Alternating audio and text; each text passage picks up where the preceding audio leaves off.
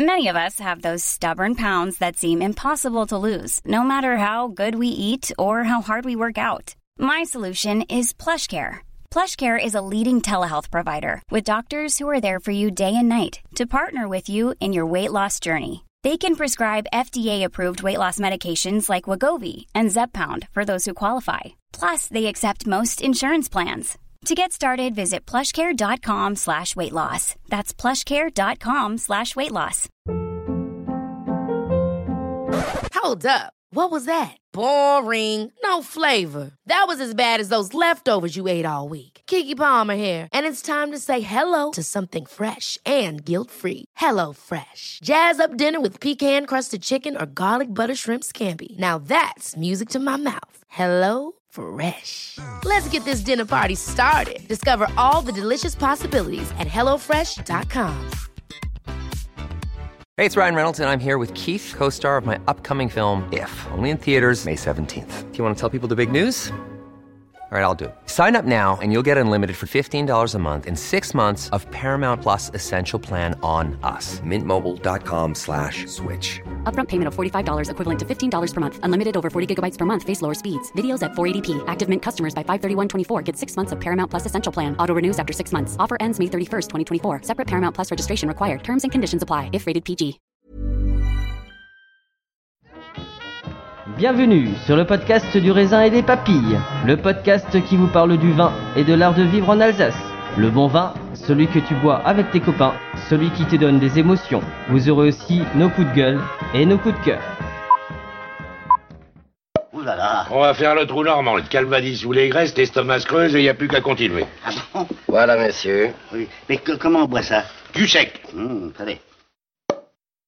Moi c'est Mika, bienvenue dans cet épisode de raisin et des papilles. Bienvenue dans cet épisode du raisin et des papilles. Eh oui, nous sommes de retour pour une nouvelle année. Alors vous aviez déjà eu un épisode qui a été euh, enregistré euh, au mois de décembre, donc je vous ai même pas souhaité la bonne année et on sera au mois de février, mais ce n'est pas grave, vaut mieux euh, tard que jamais, je vous souhaite le meilleur et surtout partagez de bonnes quilles avec les gens que vous aimez parce que il faut qu'on profite le plus longtemps possible des gens qu'on aime parce que les choses vont vite et parfois on manque un peu de temps, alors prenons le temps. Je vous propose qu'en 2023, on se prend le temps avec les gens qu'on aime à profiter euh, de nos beaux vignerons, de nos beaux producteurs, des maraîchers, de tout ce qui fait euh, le symbole de la France, la gastronomie, l'agriculture, le pinard, ripaillon, ripaillon, ripaillon. En tout cas, nous, pour euh, 2023, on sera encore là, peut-être avec moins d'épisodes, parce qu'on en a fait quand même quelques-uns euh, ces trois dernières années. Et aujourd'hui, j'ai repris mon bâton pèlerin. Tu vois, je, suis un petit peu comme un pèlerin qui fait euh, Saint-Jacques de, Compostelle, sauf que mon Saint-Jacques va de, Clébourg à Tannes. Euh, et donc là, j'ai décidé de. J'avais rencontré un jour à une soirée, à la soirée Jéroboam, exactement un vigneron dont euh, j'avais déjà eu la chance de goûter ses vins et qui est un petit peu plus original que ce qu'on a rencontré parce que il a fait un choix. Enfin, c'est plutôt ses parents qui ont fait un choix euh, dans au début des années 80. Je regarde juste ses yeux, oui, j'ai juste, j'ai juste apparemment j'ai juste, euh, qui a vraiment fait un choix et qui est extraordinaire. Et puis un soir euh, du mois d'octobre, le 13 octobre euh, 2022, souvent euh, au Cantalou, les choses se passent beaucoup au, Cantalou. Euh, J'ai l'impression parce qu'on en parle beaucoup dans les podcasts du Cantalou. Euh, nous avons ouvert euh, un de ces vins euh, dans la Grand Rue. C'était génial, c'était champêtre. C'est comme ça qu'on aime euh, l'Alsace et la France. C'est comme ça qu'on aime être heureux et de bonne humeur. Après tout, on était enfermés pendant deux ans. Fallait bien sortir un petit peu de nos tanières. Et je me suis rendu avec le train, on m'a récupéré, je suis aujourd'hui à Wettolsheim, donc c'est dans le Haut-Rhin, c'est à quelques kilomètres euh, de Colmar, et je suis au domaine Jean-Claude Bûcher, mais je suis avec le, fils pardon, qui a repris le domaine il y a quelques années, je crois 2009. 2005. 2005, mince, je, me suis grave, planté. Et euh, donc je suis avec Franck. Salut Franck. Salut Michael, euh, comment ça va? Bah écoute, ça va, ça va et toi? Cette année, ça a bien démarré? Oui, ça a bien démarré euh, sur les chapeaux de roue, quoi. Un peu de, de difficulté euh, au lendemain des fêtes, mais ça va. Ah, mais c'est- souvent comme ça. oui. Tu connais le podcast ou pas du tout? Euh, non, c'est une euh, première pour moi. Et en plus, aujourd'hui, je suis euh, maison d'accueil pour le pèlerinage de Saint-Jacques de Compostelle euh, par ta présence, quoi. Et Voilà. Je- nous sommes des pèlerins. des pèlerins, voilà. Nous sommes des pèlerins. Et j'ai aussi un copain que, qui m'a dit ouais, si tu viens chez Franck Bûcher, moi je veux venir avec, hein, parce que moi j'aime bien Franck Bûcher. Et du coup, et, et encore une fois, je pense que. Alors, je précise, euh, le Cantalou n'a pas d'action dans le podcast. Je, ça se saurait, je serai au courant. Peut-être que je suis pas au courant. Euh, donc, du coup, j'ai emmené un de mes serveurs, euh, barman euh, préféré, le moustachu et, euh, et le toujours souriant. Salut Seb, Bonjour, ça va bien comment tu vas? Très bien, merci. Alors, il parle, on a l'impression qu'il. euh, Oui, on se parlait de la matinale d'Europe 1 aussi. euh, C'est ça. bonjour. Et maintenant, Sébastien va nous parler un peu de la météo du jour. euh. C'est euh, la météo. euh, ou alors les- dans les heures un peu plus sombres. Oui. hein, Oui, bon. oui, oui. Le courrier des lecteurs. Ou des lectrices plutôt. On va préparer un jingle. C'est ça. Et tout ça est Euh, tiré d'une histoire vraie, évidemment. Pardon. Non, pas de souci. Alors, je, vous- je te propose, euh, monsieur Bûcher, que pendant le temps qu'on est ensemble, on va parler de ton parcours, du, Oui. bah, de l'histoire de ton domaine. Après, je veux qu'on parle de terroir. Euh, et j'ai toujours pas dit pourquoi tu as une spécificité, mais on va un petit peu garder, euh, euh, garder ça. Euh, eh ben, ça viendra forcément dans l'histoire. Pourquoi il y a eu ce choix-là, Oui. qui est important. J'adore faire des teasers. Et on va après, forcément, on va passer à la dégustation. Et puis pour finir, des, des- des petites questions à la volée. Et aujourd'hui, je suis de bonne humeur, donc elles seront un petit peu piquantes. Aïe, aïe, aïe. Tout va Allez, c'est parti. Euh, Est-ce que tu peux nous faire une petite carte de visite du domaine déjà Euh, Pour les gens qui connaissent pas, fais-moi un petit, voilà, le, le nombre d'hectares, euh, quel terroir, etc. Une petite carte de visite, histoire que les gens arrivent à te situer. Donc, donc déjà, Wettolsheim, c'est à 4 km de Colmar, au centre Alsace. Et donc, c'est un village viticole avec plus de 80 familles qui, vivent euh, du, vin, de la vigne. euh, euh, et après, bah, pareil, par rapport à mon nom de famille, on a 3-4 grandes familles, dont les, dont bûchers. Et puis donc on est sur un, domaine d'une dizaine d'hectares, avec 5 hectares situés entre Wettolsheim, Winsenheim et Gisheim, et l'autre moitié de l'exploitation, 5 hectares à Walbach, à l'entrée de la vallée de Munster. Donc euh, au niveau des, bah, des types de sols, on, on exploite à peu près euh, tous, les, tous les profils euh, géologiques qu'on retrouve en Alsace, de l'argile, du grès, du, du granit, du calcaire. Et, et, puis, et, puis, et puis voilà quoi. J'ai mon père qui a créé euh, avec ma mère le domaine en 1980 et ils se sont tout de suite euh, spécialisés dans le crément, je peux le dire, Tu peux le dire. parce que je oui je Donc, sais pas trop Tu es si un le droit. domaine 100% crément. Voilà, oui, oui. En fait, euh, c'était vraiment au démarrage du crément. Euh, mon grand-père maternel euh, était vigneron, faisait de la bouteille, du vin tranquille. Et suite au mariage de mes parents, il leur a proposé de tout simplement compléter la, gamme en, produisant un vin effervescent. Donc en fait, c'est mon grand-père maternel qui a mis le pied un peu à, l'étrier et qui a orienté ben, l'exploitation jusqu'à au jour d'aujourd'hui. Et puis finalement, c'était plutôt une bonne chose. Euh, L'encépagement s'y prêtait bien. On avait beaucoup de pinot blanc et de pinot noir. Et ensuite, ben, c'était un peu euh, la découverte du vignoble de Valbar à l'époque. C'était un vignoble abandonné et mon grand-père, a, avec d'autres vignerons du village, a euh, recréé, restructuré euh, une grosse partie de- du vignoble de cette commune-là. quoi. Et justement, on en profite encore aujourd'hui avec des auxerrois et des, et des pinots noirs. Donc c'est des vignes qui ont mon âge, qui ont, été plantées dans les années 80 et qui sont euh, bah, dans la fleur de l'âge. quoi. Et puis j'en j'en profite bien aussi. euh. C'est euh, ouais, c'est assez, assez impressionnant. Alors, tu es sur le Hengst et euh, c'est bien ça? Ouais, on exploite aussi euh, trois, Grand Cru trois grands crus. Oui, oui, on a la chance d'être euh, dans une zone où on, on est un peu entouré euh, de, de- de grands crus. On a le, le Hengst euh, de Winsenheim, le Pfersigberg euh, d'Egisheim. Et on a aussi un grand cru à Wettolsheim, le grand cru Steingrubler, qui est pas trop connu, mais qu'on exploite aussi. Ah, je euh, savais pas, euh, Tu connaissais euh, ce grand cru, toi? Les 51 grands crus Bien sûr, Tu connaissais bien sûr, bien sûr. Toi, tu connais tout, toi Non, je connais pas tout. Mais euh, c'est plutôt. Mais c'est vrai que euh, bon, on connaît beaucoup plus le Hengst et le Fersisberg. Déjà, Egisheim, bon, déjà de la carte postale Egisheim, Oui. c'est- ça, do- ça donne que c'est un, Stéphane Bern a bien fait son travail Oui, pour oui. Egisheim. Euh, mais euh, t'as combien d'hectares? Donc là, on exploite, euh, comme dit, 10 hectares. Oui. Euh, et puis, euh, donc, comme, comme, comme dit, on a 50% sur Veto et ses environs et 50% à, à Valbar, à- comme dit, à l'entrée de la vallée de Munster. Ce qui nous permet aussi de, de jouer sur, bah, sur la vendange. Le crément, c'est quand même sur des périodes assez serrées. Donc euh, là, on a vraiment euh, des, des maturités qui se suivent et qui ne viennent pas systématiquement en, en même temps. Donc c'est aussi un petit, un petit coup de pouce euh, de, de Dame Nature, quoi. Quoique ces dernières années. euh, Et l'enfant, l'enfant euh, Franck qui jouait beaucoup dans les vignes, t'as as eu euh, tout de suite eu envie de faire vigneron. À quel moment c'était, euh, dans ton dans ton parcours tu t'es euh, dit je veux reprendre le domaine, je veux Ouais, euh, ben, au, au départ, euh, j'avais fait euh, comme en quatrième tous les tous les jeunes un petit stage en entreprise chez un menuisier. J'aime bien travailler le bois et, et le et le et le fer. Et je pensais pas du tout être vigneron. C'était à la rencontre parents-prof en troisième que mon père m'a un peu forcé la, la main. Donc j'ai fait des études là-dedans aussi. J'étais au lycée agricole de Rouffach. J'ai fait un BTS. J'ai fait un stage d'installation en 2005. Je suis parti euh, six mois en Nouvelle-Zélande. Et c'est vraiment en revenant de Nouvelle-Zélande quand j'ai vu euh, les gros process industriels et tous- ces volumes de vin, ces grandes surfaces euh, de vignes et que j'ai revu les paysages de, chez nous, que je me suis dit, ben là, oui, là, effectivement, on a vraiment une belle carte à jouer. On a une, puissance énorme en termes de, de paysage et puis après de diversité aussi gé- géologique.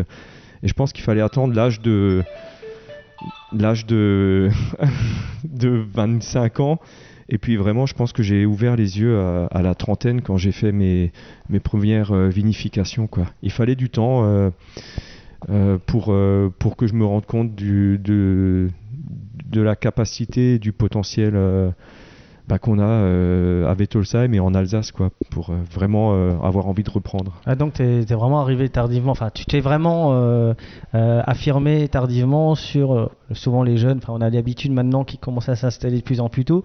Toi t'as mis quand même du temps à la réflexion, mais c'était plus la crainte de moins bien faire, de, ou c'était simplement bah, c'est que ça t'attirait pas plus que ça, ou t'étais pas, pas convaincu? Je pense que j'étais pas mûr, désolé pour la phrase d'avant qui était très longue, hein, mais je pense que j'étais pas encore mûr euh, et, je pense qu'à qu'à 24-25 ans, je faisais bêtement ce qu'on me disait de faire au, niveau du travail euh, à la vigne et du travail à, la cave. Après, euh, j'ai la chance aussi que mon père m'a suivi dans mes, délires et dans, l'évolution. En fait, j'ai découvert le métier euh, avec mon père et lui a redécouvert euh, son, son métier. Il avait toi. complètement oublié la, la, la base euh, de, de, et le sens de, de, de son, de son job. Quoi. Donc c'était intéressant d'évoluer ensemble. Euh, c'était un garde-fou aussi. Euh, ils m'ont un peu euh, mis des, des limites et parce qu'ils voulaient aussi voir si tout ça c'était faisable ou jouable. Et, puis non, c'était- intéressant d'avoir un peu euh, cette période euh, juste d'observation dans l'entreprise. Et puis après, à partir de la trentaine, euh, commencer vraiment à penser de, de- de moi, par, par moi-même. Je sais Ouais. même pas comment on peut dire Ouais, ça. mais quoi. c'est ça, euh, t'affirmer par toi, faire tes propres choix. Mais c'est vrai que quand, quand, quand on réfléchit un peu dans ton, dans ton histoire, déjà le choix de se dire je fais que du vin effervescent, enfin du crément, euh, je trouve dans les années 80 c'est audacieux.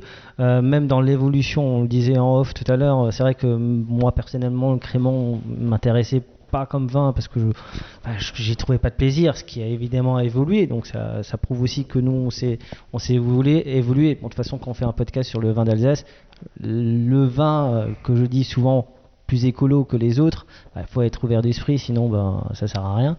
Mais ce qui m'intéresse en fait, c'est pourquoi ce choix du, du crément? Qu'est-ce qui a fait qu'à un moment donné, ton père a dit et que toi d'ailleurs tu te dis euh, pas bah je renouvelle et je me mets me mets au dra- tranquille.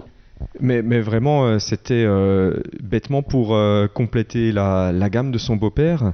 Lui-même avait cette forme, je pense, d'inconscience et d'insouciance liée à, l'âge, la jeunesse. Il, a commencé à 24 ans.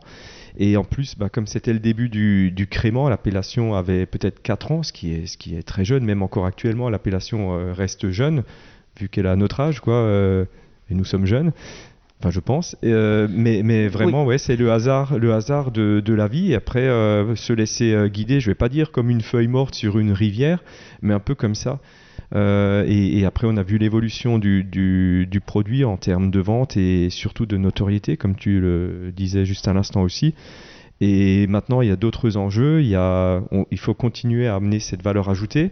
Et il y a encore les enjeux climatiques, euh, parce que continuer à produire des vins euh, frais, euh, légers et buvables, avec des climats comme euh, 22, 20, 19, enfin toutes ces années bien, chaudes, c'est plutôt un défi. Donc en même temps, c'est un peu une mission. Bon, euh, 21, c'était un défi aussi. Ah oui, là il y avait de la fraîcheur, mais, euh, mais, mais voilà, il y avait d'autres avait d'autres problèmes. problèmes. Il y avait d'autres problèmes. ouais. Mais c'est vrai que c'est toujours pour moi c'est cette euh, bah, finalement euh, tu disais tout à l'heure que l'idée du père de ta de ta maman je crois hein, euh, c'était venu Oui. avant leur mariage donc en fait c'est un acte d'amour qui a fait qu'aujourd'hui le crément fonctionne. Ah oui, oui, en fait c'est une histoire d'amour. C'était dans leur contrat de mariage, limite, euh, c'est tu prends ma fille, mais tu me fais du crément. Moi, je trouve ça extraordinaire. ma mère a, a marché aussi. Ouais. Euh, ils étaient jeunes, euh, ma mère avait euh, peut-être 21 ans et Ouais. mon père 24. C'est quand tu vois les des personnes de cet âge-là Ouais. actuellement, vu qu'on a quand même un peu de recul aussi, doucement dans la vie, tu te dis c'est très jeune. Impressionnant. Et c'est vraiment le. Je pense que c'est mon, mon grand-père qui, qui avait cette vision. Et, et- et pareil, par rapport à, à tout ce vignoble à, à Valbar, le fait de, de miser euh, sur ce type de zone qui a été abandonnée pendant quasiment, euh, je sais pas, 60, 80, voire un siècle. C'est- complètement fou de, de parier euh, là-dessus. Mais pareil, je pense qu'il faut une forme d'in- d'insouciance. Il faut se projeter, il faut savoir où on veut aller, mais il faut pas imaginer le parcours. Il faut que le parcours euh, se fasse, euh, sûr, se oui, crée tout seul et, et ça reste beaucoup d'improvisation, euh, encore une fois. Quoi. Évidemment, mais je trouve que voilà, moi je, je trouve, euh, moi j'aime les gens audacieux et j'aime le courage et je trouve que le, de, de se dire, bah, je fais du crément avec avec la vision qu'avaient les gens. Alors la vision évolue sur le crément parce Oui. que les vignerons ont fait aussi évoluer euh, la vision. Même nous, même sur les réseaux sociaux, on parle beaucoup plus de- du crément aujourd'hui. Bah, le Pinot Noir avait un peu la même la même Oui, réputation. oui. Euh, Aujourd'hui, bah, moi j'ai une grosse fierté de boire des pinots noirs d'Alsace euh, ou des créments parce que les choses ont évolué, parce qu'on on s'affirme aussi. L'Alsace enfin s'affirme euh, en disant mais non, c'est faire de bonnes choses et on assume de les faire. Euh, bah, justement, quand on parle du crément, comment est-ce qu'on fait un crément? Alors là, c'est euh, c'est c'est pas sorcier, euh, Jamy, s'il te plaît. Oui, alors donc euh, on, on va des fois dans les vignes et on travaille la vigne comme pour faire un vin. Non. Si, si, si, ouais, c'est un peu euh, une blague, mais, euh, mais c'est la triste réalité. Donc on travaille la vigne comme pour faire un vin tranquille. Alors juste, toi tu es en biodynamie depuis.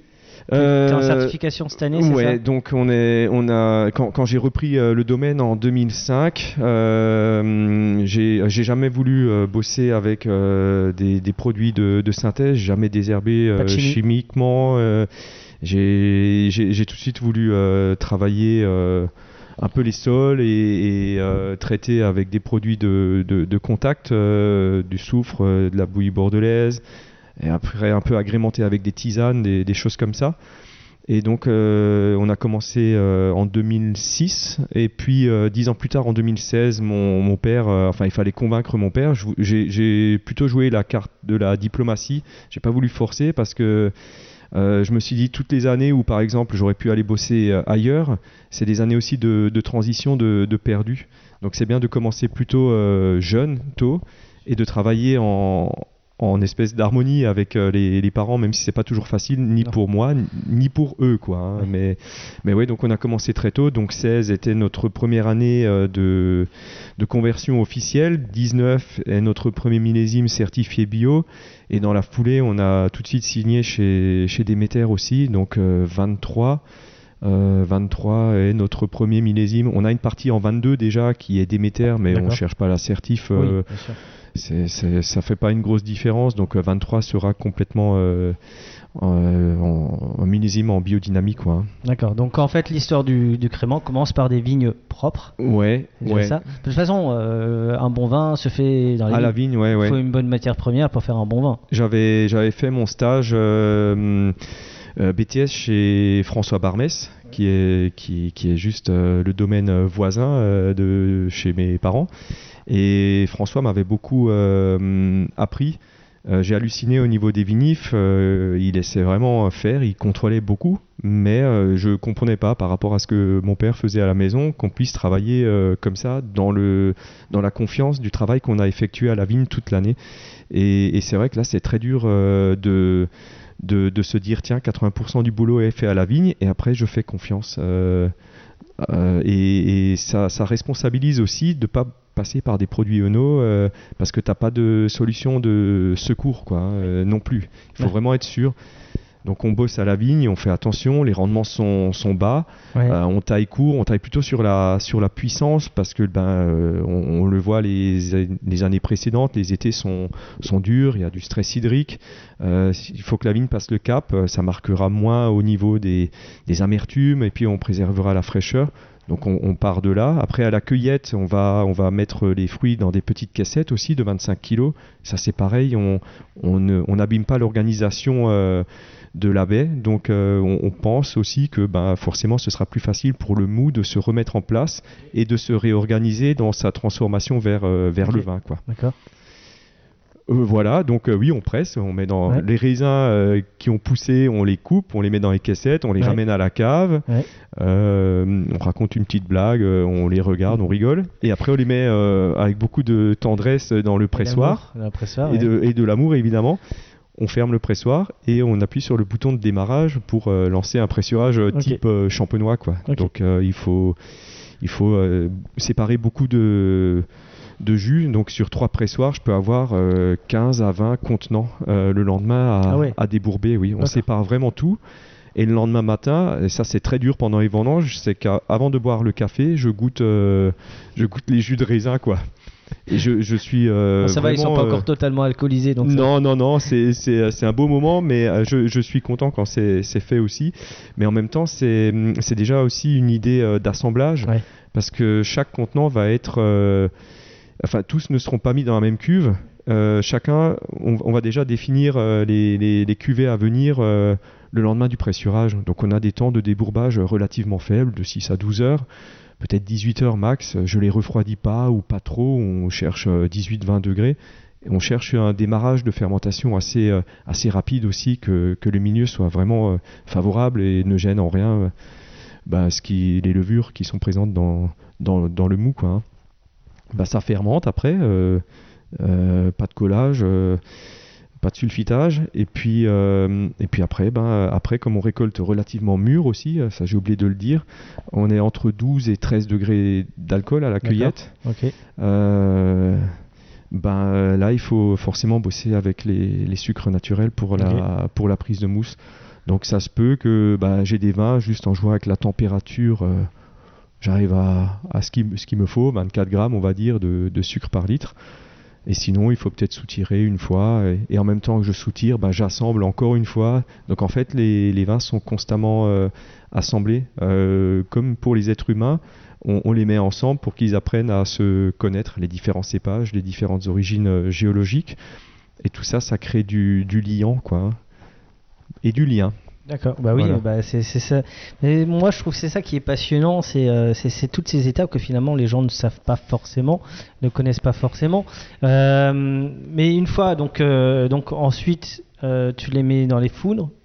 Ouais, on a. bah, j'ai, oui, j'ai hérité d'une cave récente des années Ouais. 80, donc on a, on a une grosse partie de la cuverie en inox. En Bon, inox. bah, mon, mon père euh, et mes parents, quand mes parents ont complètement créé le domaine, donc euh, la cave a été construite euh, après leur mariage et la cave n'avait n'avait pas de contenant, donc il fallait acheter des fûts. Donc ils, ils se sont orientés à l'époque vers de l'inox allemand. Je citerai pas de marque. Je sais pas si. ouais. Ouais, enfin bon, bref, euh, ouais, c'est de chez Meuchelet, voilà. Et, et pareil au niveau des volumes, euh, les années 80, euh, on se posait pas trop de questions, on faisait plutôt des, fûts de 50-60 hectos parce qu'on mélangeait tout, ou on séparait pas trop les jus. Mais euh, actuellement, pareil, il faut, on réorganise même euh, la, la, cuverie. Euh, J'ai de plus en plus de barriques, euh, de demi-muits. Ça me permet aussi de vraiment séparer les cœurs de cuvée et d'avoir aussi euh, une vision de l'identité de chaque parcelle, une parcelle qui m'intéresse pour voir vraiment ce qu'elle a dans le ventre. Ben, le fait de mettre euh, dans une pièce euh, bourguignonne ou un demi-muit, ça me permet de comprendre aussi euh, son potentiel euh, et après de l'utiliser dans les assemblages comme un, un cuistot utilisera du, du sel et du poivre. Je dis toujours que c'est mes, mes petits contenants, c'est mon sel et mon, et mon poivre. C'est mes exhausteurs et c'est aussi mes, ma petite finition, ce qui donne la, la longueur ou, ou un peu de gras. Enfin, je, je joue comme ça, quoi. Mais à la base, il faut vraiment tout séparer, quoi. Et je crois que tu t'en fais vieillir beaucoup. J'ai vu tout à l'heure un semillage, je crois que c'est de 99 mois euh, sur Ouais, ben, euh, oui, euh, même, même 100 mois ou 102 mois maintenant, enfin ça dépend, on essaye de les tenir euh, au moins une centaine de mois. C'est plus le côté psychologique. Mais, mais après, maintenant, je commence à rentrer dans, dans les créments que j'avais élaborés moi-même. Ouais. Et, et j'ai l'impression que c'est encore des, des enfants, quoi. Les enfants, ouais. Et, et tu te dis, merde, mais il y a 100 mois, mais t'as l'impression que c'était hier. Et donc ça me fait un peu euh, flipper, ça, de Ouais. ré- de raisonner comme un vieux, quoi. Ouais, ouais. euh, T'es garçon, nostalgique euh Ouais, j'aime bien, bien cette période parce que c'était, euh, c'était mon parcours aussi. Et puis, euh, comme on parlait aussi avant, euh, avant le micro, euh, euh, c'était, euh, c'est, toute cette évolution. Je goûte ce que, ce que j'avais en tête en fait en 2013 et je vois que j'ai, j'ai Donc je, je crache pas dessus, je critique pas, mais euh, pour moi c'est intéressant, c'est aussi un point Bien de sûr, repère, ouais, quoi. Bien sûr. Après, c'est aussi la fierté de ce que tu as accompli et de rester dans cette ligne finalement qu'ont décidé tes parents de se dire ben, on continue le crément. Tu aurais très bien pu dire ah non, bon, nous. euh, Surtout qu'il y a 10 ans, euh, le crément était pas très bien vu non Ouais, plus et que pas, euh, le crément est quand même très concurrencé par les supermarchés parce qu'entre acheter un crément 4 4 4 4,99 Et 3 euros en bon 3 d'achat. euros et bon, bon d'achat. Et après, si toi tu viens avec des créments un peu plus élevés, il y a Ouais. forcément. Bah, les gens voient le prix, hein, surtout avec euh, aujourd'hui quand on parle de pouvoir d'achat, Oui. etc. euh, en- encore plus. Donc là, moi je trouve que c'est, tu peux avoir un regard de, fier, enfin, de fierté, quoi. Mais on, euh, ap- après, je pense qu'on est, on est dans le même délire qu'un. Je prends toujours l'exemple de Patrick Bruel parce que ma femme aime bien Patrick Bruel. Patrick Et Patrick, je t'aime. Ouais, et, et en fait, en, en fait, le, le- le délire, c'est le suivant, c'est quand tu commences à, à, baisser les, rendements. euh, quand tu commences à allonger tes temps de latte, au bout d'un moment, tu vois que ton crément à 6 euros départ cave, euh, il y a un gros souci, quoi. Ou au moins le comptable te le fait, euh, te met le problème comme ça en pointant le truc du doigt et en disant là ça va pas, tu vends à perte. Euh, le, le challenge, c'est vraiment de faire descendre les racines et monter les, les prix, quoi. En fait, c'est- vraiment ça le, le métier actuellement. Ouais, bah oui, bah oui. Et, et mes parents, pour la petite histoire, quand on a commencé à augmenter les, les prix, je me, je me rappelle toujours à l'époque, euh, mon père mettait 5, 10 ou 15 cents euh, la bouteille et les gens venaient Ah, vous avez augmenté. Hein. Et je me suis dit Ça, c'est quand même fou quand tu mets 5 centimes. Et maintenant, quand tu augmentes de 1 ou 2 euros, les gens disent plus rien, quoi. Enfin, euh, tout à ses limites aussi, euh, Ouais, évidemment.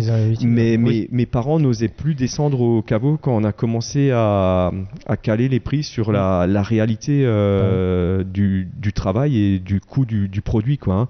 Euh, mes parents avaient honte et étaient euh, gênés.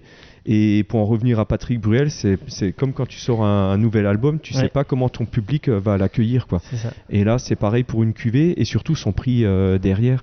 Mm. Donc on, est, on était toujours dans le doute, on l'est encore, mais c'est aussi peut-être ce doute qui, qui, fait, euh, qui fait avancer. euh, Bah, et, moi, je pense que même moi, hein, on sort des podcasts, on doute tout le temps, on monte des projets, on doute tout le temps. Est-ce que ça peut fonctionner? Est-ce que ça fonctionne pas? Vas-y, va, va- va décrocher si tu veux. Pas- Non, non, c'est certainement euh, une pub ou des, des trucs pour l'électricité. Le podcast, c'est du live. Hein, euh, c'est toujours de live chez nous. Epsoternix. Hein. Et. Et moi, euh, je coupe pas grand chose. En plus, c'est c'est- c'est vraiment ça. Je, je coupe rien. Après, j'ai personne au- au-dessus de ma, tête qui me dit euh, il faut que tu fasses. Je fais ce que je veux. Oui, oui. Et ça, c'est c'est ce que j'appelle la liberté. Et, euh, et la liberté d'expression aussi.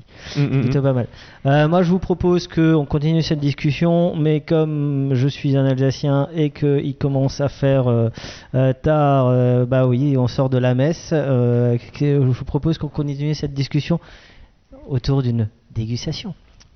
Place Feu. à la dégustation. Geht's los, picote nous avons la chance, euh, tu vois, c'est pour ça que j'aime bien faire les podcasts, c'est parce que euh, à un moment donné, quand on a trop parlé, on a soif, ben on boit un coup de vin parce que euh, bah, il faut récupérer. Tu sais, euh, on nous disait toujours que c'est comme le sport, tu vois. À un moment donné, si tu oublies de boire, il faut, faut s'hydrater. C'est pour ça que de temps en temps, bah, c'est pour ça que j'ai rajouté la partie dégustation, enfin que j'ai jamais rajouté, que j'ai fait dès le départ. Parce que, en fait, à, à la base, euh, pour le podcast, je voulais faire parce que j'aimais bien le vin et faire à mesure. Je me suis dit, ah oui, mais si le vigneron est bien et, et il a du cœur, c'est sympa aussi De, le- de la- de la, euh, de lui proposer de parler, quoi. Euh, c'est plutôt pas mal. Euh, donc, on commence par le premier crément, puisqu'il n'y aura que des créments aujourd'hui, et c'est ça qui est extraordinaire. Donc, on est sur Reflet. Est-ce que tu connais Reflet, toi? Oui, bien sûr. Euh, donc reflet, euh, on, on- on peut dire ça dans les entrées de gamme, si je dis pas On peut, oui, oui, euh, c'est pas, Euh, c'est pas on grave. Sur un assemblage de, bah, sur les, les cépages dominants, donc pinot blanc, auxerrois, pinot noir, Oui, et avec un petit peu tous les terroirs. oui, c'est c'est pour ça qu'on a mis un S à reflet. Un reflet parce qu'il y a plusieurs reflets, voilà. plusieurs expressions, plusieurs cépages, plusieurs terroirs. Voilà, On exactement. cherche une complexité via la polyvalence, Voilà, oui, oui. si je peux dire. On peut dire ça, oui, oui. reflet avec un S parce que ça reflète euh, les cépages mis, en œuvre, mis en œuvre, ça reflète euh, les différents terroirs, les berceaux euh, de nos vignes, et ça, ça reflète aussi le, travail et les soins qu'on a apportés à la vigne tout au long de, de l'année.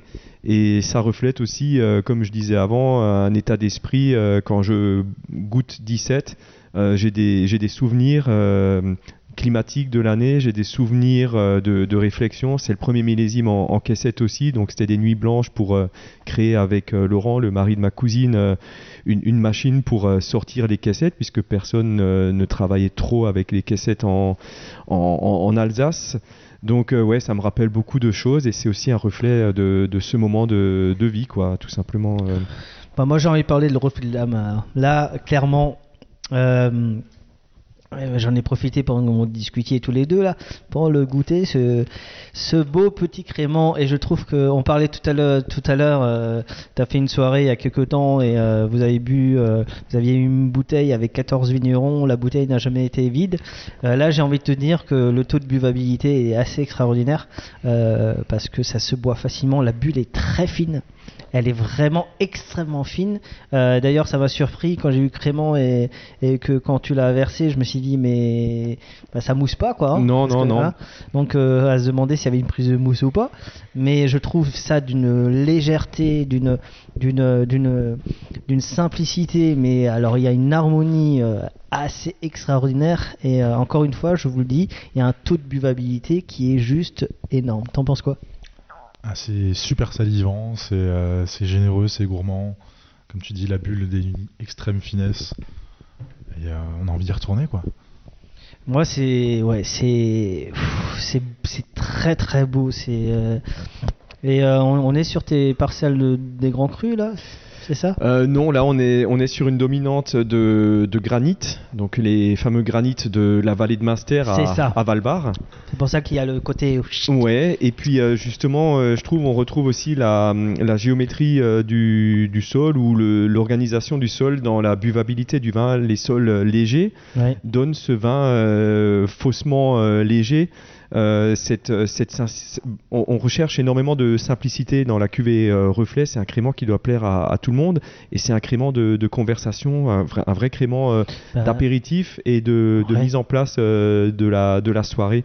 Le crément ne doit pas gêner, il doit accompagner et c'est pour ça qu'on a vraiment cette élégance et cette fausse légèreté qui, qui t'accompagne. Et c'est vrai que quand la bulle meurt, elle prolonge la fraîcheur du vin et elle libère, tu as l'impression, encore des sels minéraux qui, qui font saliver et qui, comme tu disais, Seb, euh, te donnent envie de reprendre une gorgée avant de reparler. Quoi. Et je trouve qu'on est, euh, on est même proche parfois, enfin, euh, sur le, sur la rondeur, sur, même, même sur la, la, la bulle parfois d'un cidre, d'un, c'est, mais c'est vraiment, mais c'est vrai. En fait, moi, c'est cette finesse là qui me, qui me plaît beaucoup et ce que le vin raconte aussi. Euh, Tu parles de reflet, mais oui, mais il- on, on parlait tout à l'heure de, on a bu des vins techniques et qui, qui n'ont pas d'âme. Il y a de l'âme là-dedans. Plusieurs, du coup. Plusieurs âmes. Plusieurs âmes, justement, c'est le principe de la cuvée, si, on a bien compris. Oui, un truc dans le genre, oui, oui, parce qu'après, euh, hum, encore une fois, euh, j'ai aussi la chance pour, euh, pour faire du vin, il faut une équipe. Euh, je crois que tu en avais parlé avec Étienne euh, Love. Et c'est comme dans la couture, c'est comme, enfin, ça reste dans le, dans le milieu artistique. Il faut, il faut être bien entouré, il faut former les gens, il faut que les gens soient ouverts et réceptifs à, à ce, ce, que tu recherches. Donc il faut savoir s'exprimer correctement aussi. Donc c'est tout ce travail autour qui, qui nous permet d'arriver à, à, ce niveau-là de, de, vin. Parce que tout seul, moi, je, je fais rien. quoi. J'ai des idées, mais, mais il faut des personnes euh, d'un bon niveau aussi autour de moi qui, qui m'accompagnent et qui comprennent le, le délire, quoi. Hein. Mm. qui acceptent le délire plutôt. Euh, parce que... Bah c'est un peu la, la force que, que, tu as toi, qu'a qu Philippe Brandt et d'autres. Euh, déjà, vous avez, il y a vous, qui avait un certain talent, mais le talent ne se fait pas tout seul, hein, il faut le travail, le talent. Hein. Euh, mais qui derrière, en plus, vous avez une équipe. Euh, c'est ce que j'ai vu chez Étienne. Hein, c'est l'équipe. Euh, ils sont très soudés. Ils sont et souvent les équipes bah, déjà bougent moins. Bah, donc ça veut dire qu'elles sont bien. Elles ont leur mot à dire. c'est ce que me disait Philippe Brandt. Hein, lui, il veut pas un truc vertical. Je suis le patron et non, ah non, l'organigramme. C'est participer aussi. Après, forcément, c'est lui le vigneron, donc c'est sa patte. Et nous aussi, même dans le podcast, là, je vais faire une série sur les gens qu'on ne voit pas forcément, les petites mains, euh, ceux qui font aussi le métier du vin euh, dans les vignes, euh, un sommelier, un étudiant en, M, en mention complémentaire sommellerie, ça, peut être intéressant. Mais aussi parce que souvent, c'est des gens qu'on voit pas et qui font finalement aussi ce vin-là et qui parfois vous disent, mais non, mais on pourrait faire ça, on pourrait faire ça, ou même sur le nom d'un vin, tiens, on pourrait l'appeler plutôt comme ça. Donc moi, je trouve ça passionnant et c'est je pense qu'on peut remercier toutes ces équipes, tous ces gens qui sont un peu dans l'ombre, même si j'aime pas le mot, euh, les employés, les ouvriers, euh, même ceux qui font les, les vendanges, euh, on les remercier. ah oui, oui, c'est des personnes d'une importance vitale, capitale. on, on, a, on a la chance, enfin on a l'obligation de récolter à la main, ce qui n'est pas très grave non plus finalement, mais on a la chance d'avoir une équipe pareille qui, qui, prend du temps pour venir euh, nous, nous, nous cueillir les, les, raisins, faire ça en plus euh, de manière très professionnelle. C'est des gens de partout et nulle part, enfin, qui sont pas du tout dans le milieu issu du milieu agricole, mais qui ont encore euh, cette idée de, de, de, travail, d'artisanat, de, de savoir-faire qu'il faut qu'il faut préserver et là c'est heureusement que ces, ces personnes sont, sont, là parce que là, ce serait vraiment très très compliqué quoi. Hein. Place au deuxième vin. Ben, je pense qu'on va partir sur un, un crément murmure. Murmure-nous des choses à, ah l'oreille. Franck, murmure-nous des choses à l'oreille. Donc en fait, euh, tous les, tous les créments ont des petits noms parce que euh, je me rappelle à l'époque quand j'avais repris, euh, on n'avait pas de nom pour les créments. Donc quand le client était au caveau, euh, après la dégustation, il disait bah tiens, mets-moi un carton de du blanc, enfin de du brut, enfin de, de, l'entrée de gamme, enfin le crément d'assemblage. Et je me suis dit tiens. Euh, euh, bah, le fait d'avoir des enfants et de leur donner un prénom, je me suis dit c'est pratique quand tu appelles un des gamins, tu dis Alban viens là. Bon, il n'écoute pas toujours, mais au moins euh, on sait de quoi et de qui on parle. Et pour le Crément, c'était un peu le, même délire. Euh, euh, quand tu donnes un, prénom, tu dois, tu le donnes pour la vie. Pour un profil de vin, c'est pareil, quoi. reflet, on va toujours rester dans le même profil. Donc, fallait aussi être sûr que ça reflète ou que ça représente quelque chose. Donc, c'est pour ça reflet, murmure. Voilà, on est sur un crément qui est un crément rosé. Donc, sur un millésime 2019. Et là, en fait, euh, ben, sur 2019, on n'a pas une. Euh, c'est bon comme ça? Bah yo. Ah yo. Code Juste un peu incliner le, le verre, s'il te plaît. Merci. ouais, on préserve la bulle, on essaye un, maximum. Euh, mais voilà, on l'a. Sur 19, on l'a pas appelé rosé, on l'a appelé taché.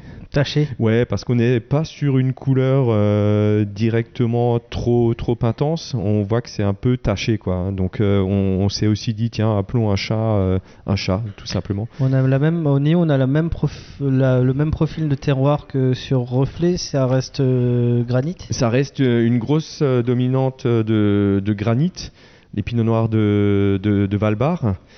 Euh, par rapport à reflet, on est sur le même process, donc on, utilise des sucres naturels pour la, prise de mousse. Et pareil, par rapport à reflet, bah, comme pour tout le reste de la gamme, on est en brute euh, nature, donc on ne, on ne dose euh, pas au dégorgement. Ça se sent. Ça se sent. Euh, moi, je trouve ça. Moi, j'aime bien le nom, Murmure. D'ailleurs, le podcast, au début, il devait s'appeler le Murmure des caves. Puis finalement, j'ai abandonné l'idée.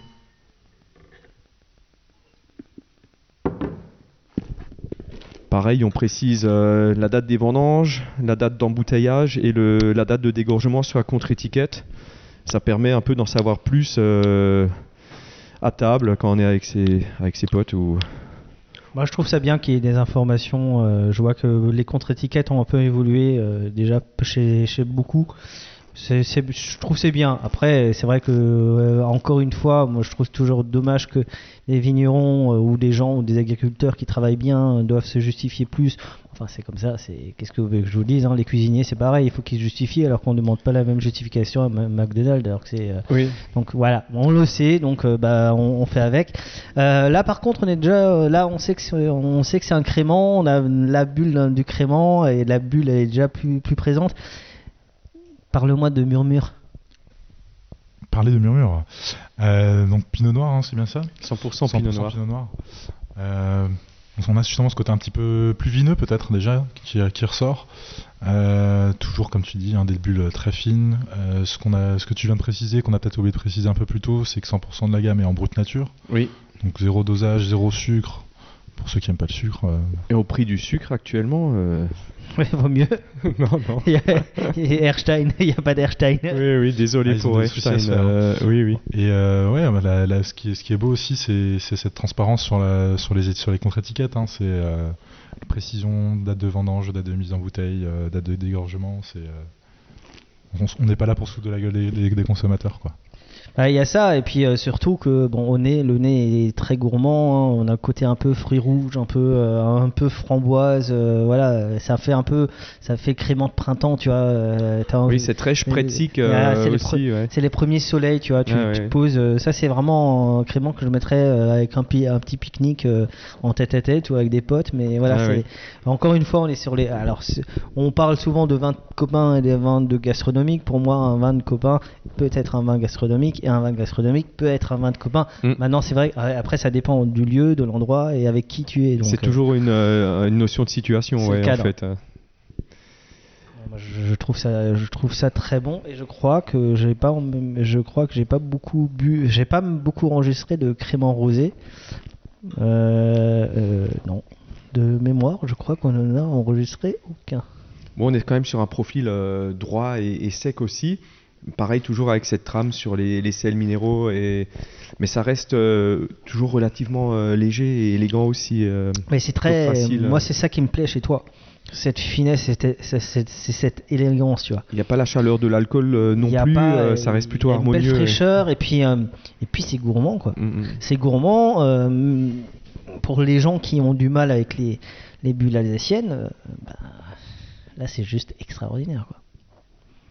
T'en penses quoi? Ah bah il faut boire des bulles, hein, parce que euh, moi je dis toujours, après un repas, il n'y a rien de mieux pour repartir qu'une bulle. hein. Même si vous avez, même si vous avez trop mangé, ça fait digérer, on peut reboire, il n'y a pas de problème.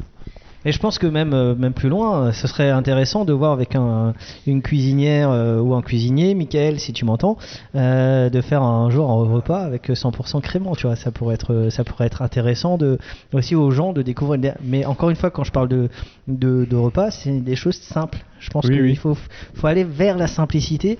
On avait fait ça avec. euh, Lindenlaub, euh, Enriquez et Brandt et euh, on avait fait, euh, je, crois qu'il y avait un os à moelle, il y avait un bake-off et il y avait une tarte tatin. Et bah, les gens, on a fait un accord sur des plats très simples et ça marche bien. On n'est pas obligé de faire des, euh, des choses trop compliquées non plus. Place au. Troisième vin. On va boire un canon, hein Ouais.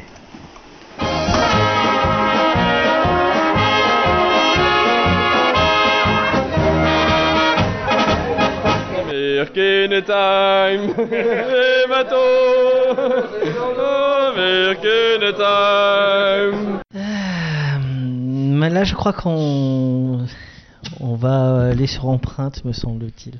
Oui, on va goûter, on va voir. euh. Alors, euh, notre, notre ami Franck va laisser, va, va laisser une belle empreinte, je le souhaite, euh, dans le vignoble alsacien, euh, dans les, la légende est en cours. Ouh là là, légende d'automne avec euh, Brad Pitt. non, pas, pas trop ce genre de. Bah, Mais ce fut une belle mort. On va parler cinéma aussi. Oui. Euh, non, c'est vrai que c'est. euh, J'aime bien le, le mot des. Mais t'as combien de cuvées? T'as Insomnia, t'as Reflet, t'as Empreinte, t'as Murmure, t'as Fleur de Lys et t'as les deux pour euh, tes enfants Sang Froid et. La Petite Sauvage. La Petite Sauvage, ouais. Oui, oui, donc euh, ça fait quelques cuvées. Et puis on, on est en train de voir aussi euh, pour, une, euh, pour, pour faire une, une Solera. Enfin, elle est faite, mais il faut encore l'embouteiller et puis l'élever un peu, quoi. Et là, on ne sait pas encore. Ça, ça, une voir. Solera de crément, qui c'est qui en fait? Et il n'y en a pas beaucoup qui en font. hein. Il y a Aquilé qui en fait une, mais qui ne met pas en, qui ne commercialise pas, je crois. Donc je disais que en effet fait un crément en, en Solera. Personnellement je l'ai pas goûté, mais si, on- si certains de vous ont eu la chance de la goûter, euh, tant mieux pour vous. Moi, je l'ai je l'ai goûté euh, au Foudre. Euh, ouais, en Solera. Par, par contre, il y a de plus en plus de Solera qui se font. Moi, je trouve ça bien. Ça te plaît aussi les Solera, toi hein? Oui, à la, à la base, euh, c'était vraiment lié à un problème euh, d'approvisionnement de bouteilles. C'était vraiment ça Ouais, c'est Ah vraiment oui. un truc très con. C'était euh, en 2000 pour le millésime 2019, euh, D'accord. tirage en 2020, euh, la première année euh, euh, du Covid, on va dire quoi. Et donc j'avais commandé des bouteilles et le verrier n'a pas pu toutes me les mettre à disposition. Et finalement, j'ai dû garder en fût un, un vin de base, heureusement sec et non, non sulfité. Euh, et puis je me suis dit, bon, bah tiens, on verra l'année prochaine. L'année d'après, je me suis dit, tiens, on va, on va sortir euh, un certain volume et le remplacer par le millésime d'après. Et puis l'année d'après, euh, rebelote, etc. etc. Donc finalement, j'ai 19, 20, 21 et 22. Et comme euh, 22 est la dernière année avant d'être certifié en 23 Déméter, on va, on va craquer la Solera et on va recommencer une Solera euh, l'année l'année prochaine pour être euh, Déméter sur euh, la Solera aussi. Ça, c'est bien. Ouais, ouais, parce que si dans 20 ans euh, on me dit pourquoi ta Solera n'est que bio, bah il- voilà. Enfin, ça, c'est bien. Je disais pour la Solera, Déméter.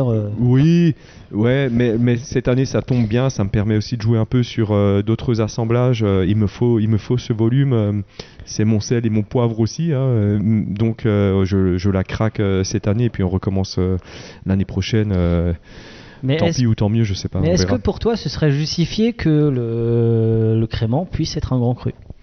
Ben, justement, euh, je m'attendais à ce genre de questions de, venant de ta part, parce que c'est, on exploite le Grand Cru Hengst, qui est passé euh, Grand Cru pour, Pour le Pinot Pinot Noir. Noir. C'est déjà une très bonne chose, et, et c'est vrai que ben là, on exploite quand même trois grands crus pour nos créments, et, et j'ai pas le droit de revendiquer. Je peux en parler à mes clients. Après, je sais d'où ça vient, les gens T'as pas comprennent. le droit de le mettre sur la contre-étiquette non plus. Euh, je, non, on n'a pas le droit de spécifier grand Et cru. Même en français. Euh, Comme ouais. l'a fait euh, Oui. Jérôme François. Non, euh, oui, oui, non, non. Scarabée, euh, euh, oui. bah non, Binaire l'a fait aussi. Scarabée, ça me dit quelque chose, oui. Euh, non, c'est toujours un peu jouer avec le feu. On, on précise un petit peu les, les- les noms des, des- des lieux dits, sans trop dire grand cru. Euh, c'est toujours un peu borderline. Bon, apparemment, c'est c'est bon, quoi. Euh, la répression des fraudes a, a confirmé euh, la chose. hein. Mais euh, oui, euh, c'est vrai que, passer le crément en grand cru, ce serait, bah, ce serait très, très bien quoi, pour, euh, pour la notoriété des, des créments d'Alsace. Je pense que beaucoup de monde euh, exploite déjà de beaux euh, lieux-dits en crément. Je pense aussi qu'on a, on a, on a vraiment deux. Enfin, le, le phénomène est global à, à l'Alsace. C'est, euh, on a soit des, des vins de, de fruits, euh, des, des bas de coteaux, la plaine, ou après des vins un peu plus euh, profonds, euh, plus de terroir. Et je pense que les gens commencent aussi à utiliser ces, ces belles zones pour faire du, du crément, ce qui est une très bonne chose parce que ça va nous permettre de monter en, en gamme. Mais grand cru, ouais, ce serait. À la champenoise, ce serait la classe quand même. Bah, hein, je, euh. je te dis ça parce que bon, empreinte, euh, bon, même euh, reflet, ou, bah, pour moi c'est des grands. De toute façon, c'est des grands vins, donc à un moment donné, on va pas grand cru ou grand vin. Pour moi, c'est pareil. Encore une fois, Euh, pour moi, pour que ce soit un grand vin, on n'a pas besoin d'une étiquette. euh, Oui, oui, le, par- le vin parle de, de, de de lui-même. lui-même. euh, De toute façon, voilà. Après, on a tous goûté des grands crus qui ont moins parlé que d'autres. Oui, aussi, oui. Finalement, moi, j'ai goûté. Il m'est arrivé de goûter des grands crus et de goûter un Schifferberg. Ben, parfois, euh, et souvent même, j'ai préféré Schifferberg à certains grands crus. Donc, Mm. voilà, c'est pas l'étiquette, c'est aussi comment travaille le vigneron et c'est aussi l'âme du vigneron qui, pour moi, ou de la vigneronne évidemment, qui est important. Euh, empreinte, euh, si je regarde au niveau du nez, je me dis le profil il, il change un petit peu. Bon, on est sur du chardonnay Oui. évidemment, mais même en- si on parle de terroir, on est plus sur du granit. Ça a l'air d'être un peu plus velours, un Oui. peu plus caresse, un peu plus. euh, On a de, on a de grosses argiles euh, Ouais, qui donnent justement cette patine et cette largeur au, Ouais. au vin qui enveloppe un peu l'acidité parce que c'est quand même empreinte 19, donc c'est un 100% chardonnay du lieu dit Rothenberg. C'est le, c'est le dos du Grand Cru Hengst. C'est la parcelle la plus haute aussi en altitude et on est sur euh, un sol marneux gréseux et comme son nom l'indique, la terre est, est rouge, Rothenberg, Ouais. euh, comme dans Pékin Express. euh. Elle est facile, t'es pas obligé de rigoler. Ouais. Un petit peu. Mais bon, voilà, ça c'est fait. Les résidus de la si tu veille, regardes. si tu, ouais, on, on t'aime. Comme toi, Patrick. hein, J'aime ton dernier album, ne t'inquiète pas. Euh, ouais, donc en fait, c'est- une très mauvaise exposition. Euh, c'est des sols froids, il y a de l'argile. Par contre, c'est la parcelle qu'on va récolter euh, en dernier. Et par contre, bah, les dernières années, bah, avec l'évolution climatique, c'est une parcelle qui devient de plus en plus intéressante. Donc c'est une sélection de parcellaires de 41 arts. Et, euh, et oui, effectivement, on a, on a vraiment cette patine euh, liée à, l'argile. Et quand même, en, fin de bouche, ce grès qui ramène euh, un petit coup de, tension, comme une conductivité, quelque chose un peu euh, d'é- d'électrique. quoi. Il y a, y a pas mal de, mouvements en, en- en bouche aussi. C'est c'est un- une de mes cuvées préférées. J'aime bien euh, ce côté euh, franc. euh, et, et je trouve que c'est aussi assez facile d'associer ce profil-là à, à table. Quoi. À vite fait et facilement, je dirais des, des huîtres. Oui. Ça, c'est vraiment très simple. Voilà, la oui, oui. première gorgée, c'était bon La, la- la clarté, la Chardonnay du vin. huître en général, ça, ouais, ça, passe bien. match bien.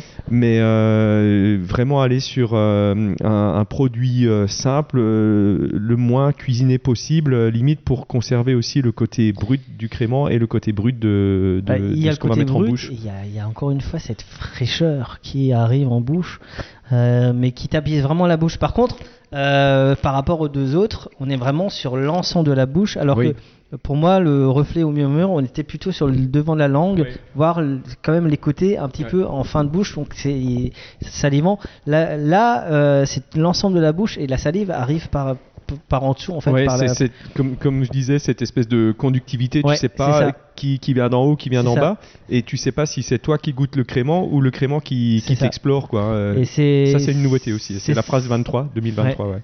Non mais euh, en fait c'est ça, mais je pense que euh, on a des vins que nous on goûte et je pense qu'il y a des vins qui sont qui révèlent quelque chose. En fait tu parlais de Bruel tout à l'heure. Oui, Moi je, je, je, je parle, je, dis souvent, enfin Aznavour avait une phrase qui disait que euh, les artistes étaient les, pharma- le- les pharmaciens des âmes. Et je pense que le vin reflète aussi un bon vin te donne des émotions, Oui. euh, te rappelle un souvenir, un, un moment avec des potes, avec ta famille, avec voilà, c'est révélateur euh, aussi de, de, de bons moments, parfois de tristesse aussi. Oui, oui, oui. Euh, mais ça, ça accroche quelque chose. Et je pense qu'on n'est pas loin et on, voilà, d'être sur des. Pour, pour moi, vous êtes des artistes. hein. Moi, clairement, j'ai toujours dit. T'es t'es assez d'accord avec ça? Ah bah, bah, tout à fait. c'est- toute façon, un, un- un vigneron, c'est un musicien dans l'âme. Et tu nous chantes, une- tu, tu connais une chanson de Bruel? Euh, ouais, mais je vais pas chanter là. Si ce soir, j'ai pas envie de fermer ma gueule. Ouais, j'arrête. Oh Dieu. Oui. C'est- magnifique. Euh, non, mais moi j'aime bien euh, Patrick. Donc, euh, si un jour euh, Monsieur Bruel voulait faire un podcast, je vous emmène euh, chez, euh, chez Franck Bucher. Ah oui, Patrick, on t'attend. T'imagines? Euh, très bien même. ouais. Si, si tu veux vendre un vin sur, euh, sur Instagram, c'est le moment. Oui, oui. L'influenceur Bruel.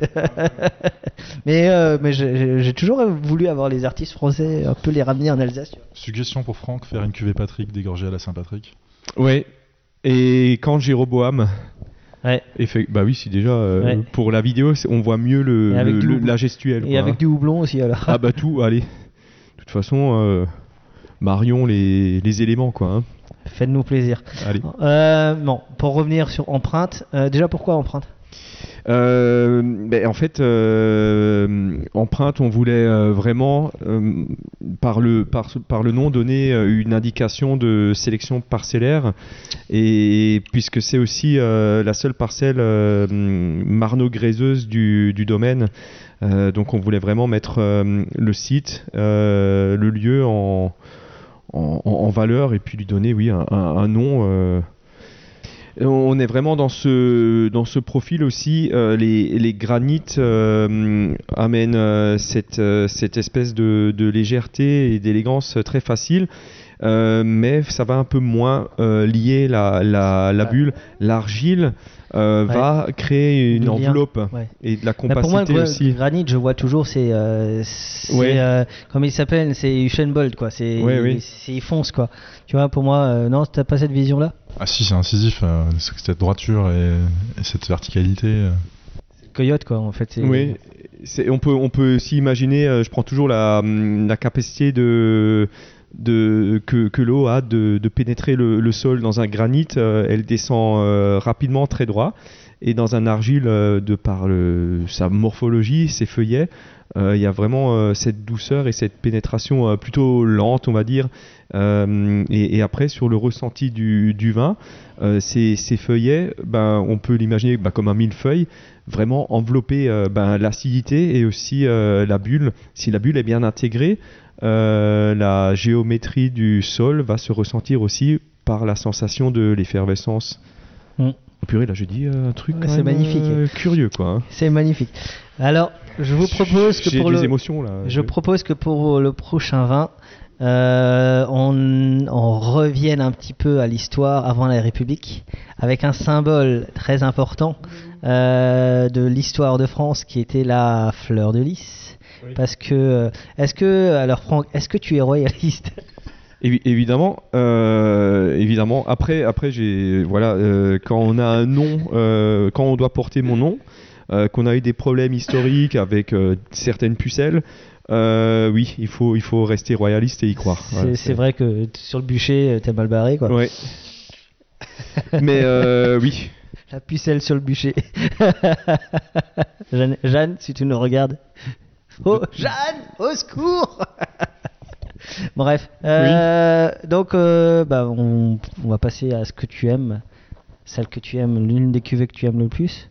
Je crois que c'est Fleur de Lys. Euh, ouais, ouais, ouais, carrément. Euh, genre, si je, vais en parler, et puis Franck qui va me corriger si je dis pas de bêtises. Hein. On, on, par- on dis jamais de on- bêtises. Moi aussi, comme toi, toujours. Et c'est ça ce qui est beau. C'est des belles bêtises. Euh, donc, Fleur de Lys. euh, alors, comme on en parlait tout à l'heure, en plus, euh, c'est la revendication des, des grands crus sur les créments qui serait un jour une belle chose. On est sur le Persirberg, donc déjà un, un des grands crus les plus durs à prononcer, certainement.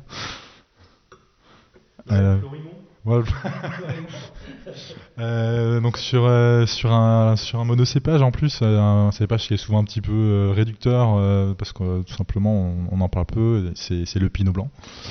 Donc 100% pinot blanc sur un grand cru, vinifié en crément. Franchement, fallait, fallait, fallait, je pense que c'est, je trouve que c'est honorable parce que c'est, c'est pas quelque chose d'intuitif. Et euh, ça donne un vin d'une profondeur et d'une finesse et d'une élégance, d'une salinité. euh, qui- moi, qui m'a qui m'a fait redécouvrir, euh, qui m'a dit, qui m'a fait dire là, ça, c'est un grand créant, quoi. C'est un, vin- un grand vin effervescent. Et j'ai la chance de le travailler un petit peu là au Cantalou. Hein, on fait encore un peu de pub. Et on s'amuse souvent, souvent avec, avec les collègues. C'est quand on a des champenois, on leur fait goûter ça à l'aveugle et tout le monde met ça sur des grands crus champenois, quoi. Donc c'est beau. Merci. Voilà, je pense qu'on a tout dit. Bon, Est-ce que tu veux rajouter quelque chose? Euh, oui, euh, en fait, euh, j'ai la chance d'exploiter euh, cette parcelle euh, et je remercie mes, parents qui, en 80-82, ont, eu le courage aussi euh, de, de planter du pinot blanc là où tout le monde mettait du pinot gris ou du Gewürztraminer. Euh, finalement, maintenant, euh, la parcelle euh, porte de beaux fruits. Elle est dans un bel âge aussi. Et, c'est une parcelle qui est très intéressante pour nous parce qu'elle est située euh, au sommet d'une crête. C'est une parcelle qui est toujours balayée par les vents, qui a du mal à pourrir. Donc c'est très intéressant quand tu fais du crément. Euh, c'est une parcelle qui a une petite couverture, enfin une couverture de 30 cm d'argile. Et en dessous, on est vraiment sur une, une craie, un calcaire hyper poreux. Et donc là, on a une superbe réserve hydrique. Euh, C'est euh, si j'avais toutes mes parcelles sur ce profil-là, euh, j'aurais pas peur de, l'avenir, quoi, climatiquement parlant. Et donc, euh, pareil, le, nom de la cuvée, c'était la première cuvée historique du domaine. C'était la première fois que mon père a, séparé une parcelle pour en, faire autre chose que son crément d'assemblage. Et donc, c'était important pour moi de, conserver le, nom par respect et puis, euh, et puis de, de continuer à essayer de produire euh, Non, moi, ce, je- ce j'aime bien le nom. Fleur de Lys. Après, moi, je suis assez attaché à l'histoire. Je pense que, bon, évidemment, je suis un, je suis un républicain convaincu, mais euh, voilà, ça fait quand même partie de notre identité. Et c'est une identité qu'on a, voilà, qu'on a toujours défendue. Et puis, moi, je trouve ça bien. Et puis, je trouve que ce, ce, moi, moi, de toute façon, je, je ne rajouterai rien par rapport à Sébastien en plus. C'est juste un grand vin, goûtez-le, faites-vous plaisir, euh, c'est beau. euh, bah, Peut-être que parfois la fleur de lys vous donne des insomnies. Je joue avec euh, les mots de TQV quand même. hein. Oui, oui. Euh, On peut faire une phrase, hein, j'ai déjà essayé. Mais euh, non, non, voilà, c'est un grand vin. Alors je vous propose une chose que j'aime bien faire, euh, c'est que on, le goûte, mais on ne dit rien. En silence. Tight? La prochaine fois, on l'aura à la Coupe du Monde. hein. Parlons pas de ce sujet qui fâche.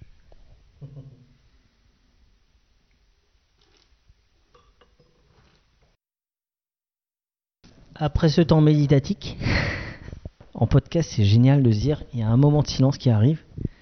Et Les gens écoutent ce silence. mais quoi. même nous, même moi au niveau de la dégustation, ça te donne une émotion en plus. Parce que tu as le silence qui, qui- t'enveloppe. Et je trouve que pour ce vin-là, euh, on est encore sur quelque chose de, de gourmand, un taux de buvabilité incroyable et surtout, une, encore une fois, cette finesse, ce, c'est, c'est fin, cette bulle fine. On sent l'âge qui commence à arriver. Oui. Je crois que c'est de 2016, hein, il me semble. Ouais, là on est sur 66 mois de latte. Voilà, euh, donc on, ouais. on sent là, il y a l'âge euh, et ça fait un grand vin. C'est un grand vin. Donc moi, je suis désolé, messieurs euh, de l'INAO ou quoi que ce soit, si vous permettez au champagne d'avoir des grands cru, non, des, des grands crus, permettez au crément d'Alsace d'avoir des grands crus, parce que quand vous goûtez ça, vous pouvez largement l'avoir en grand cru.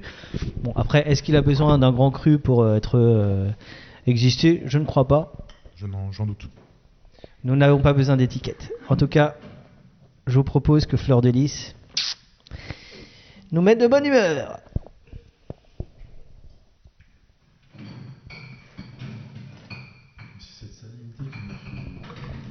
Ce qui, est- ce qui est hallucinant sur ce vin, c'est la salinité qui, de- qui, qui tire et qui tire et qui tire. Quoi.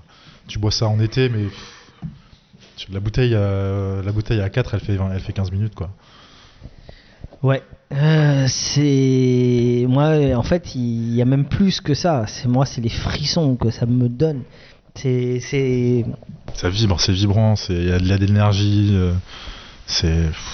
on appelle ça un vin vivant ah là, ah, là on voit le, le papa qui, qui arrive parce que le papa euh, bah, le papa a des enfants une fille un garçon je crois Alban et Oxane. Et Oxane, et euh, je crois que tu as fait deux cuvées. euh, Oui. Une cuvée, le sang-froid, c'est pour le garçon. Voilà.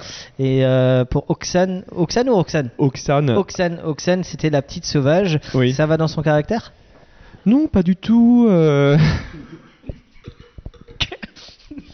aval, euh, aval, aval. Parce que quand ça passe par le nez, euh, C'est bon. c'est bon. Il Non, manquerait c'est- plus qu'il y ait une, Non, mais euh, une la voix. de petit pain encore. Et... Alors, euh, Seb, tu avais une question. Euh, ouais, alors sur les C2 cuvées, euh, ce qui est intéressant, c'est la forme des bouteilles. Alors, Oui. pour la- la- donc la question, c'est pourquoi ces formes de bouteilles? Alors, moi, je, re- je repose la question parce que je, je, je sais un peu ce qui se passe avec, euh, avec les instances. Ils te font pas chier pour cette bouteille Je ne sais pas. je ne sais pas. Je ne sais pas. euh, je ne connais pas trop le cahier des charges euh, des créments d'Alsace, honnêtement. Euh, bon, bah là, c'est une perche que je tends à la répression des fraudes. Euh, évidemment, je suis euh, joignable 24 heures sur 24. Mais euh, je. Eux, non, non, non, effectivement. Mais euh, je, je, je ne sais pas. Euh, L'idée, c'était euh, en même temps, euh, enfin, en associant un nom à une cuvée, c'était aussi bah, que visuellement, la, forme de la bouteille euh, parle un peu pour la cuvée. Euh, J'ai sauvé, sauvé ma vie à plusieurs reprises euh, ces dernières années. Euh, ça, ça va être un peu long, mais on, on va y arriver. hein. Et en, en fait, euh, euh, Oxane euh, est né en 2012. Donc là, si Priska, tu m'entends, tu vois, je connais la date de naissance d'Oxane, ma femme, voilà.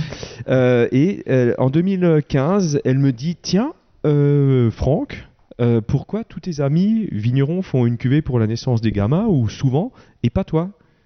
Alors je me suis dit, ah bah oui, c'est vrai que c'est vrai que c'est pas con ça comme question.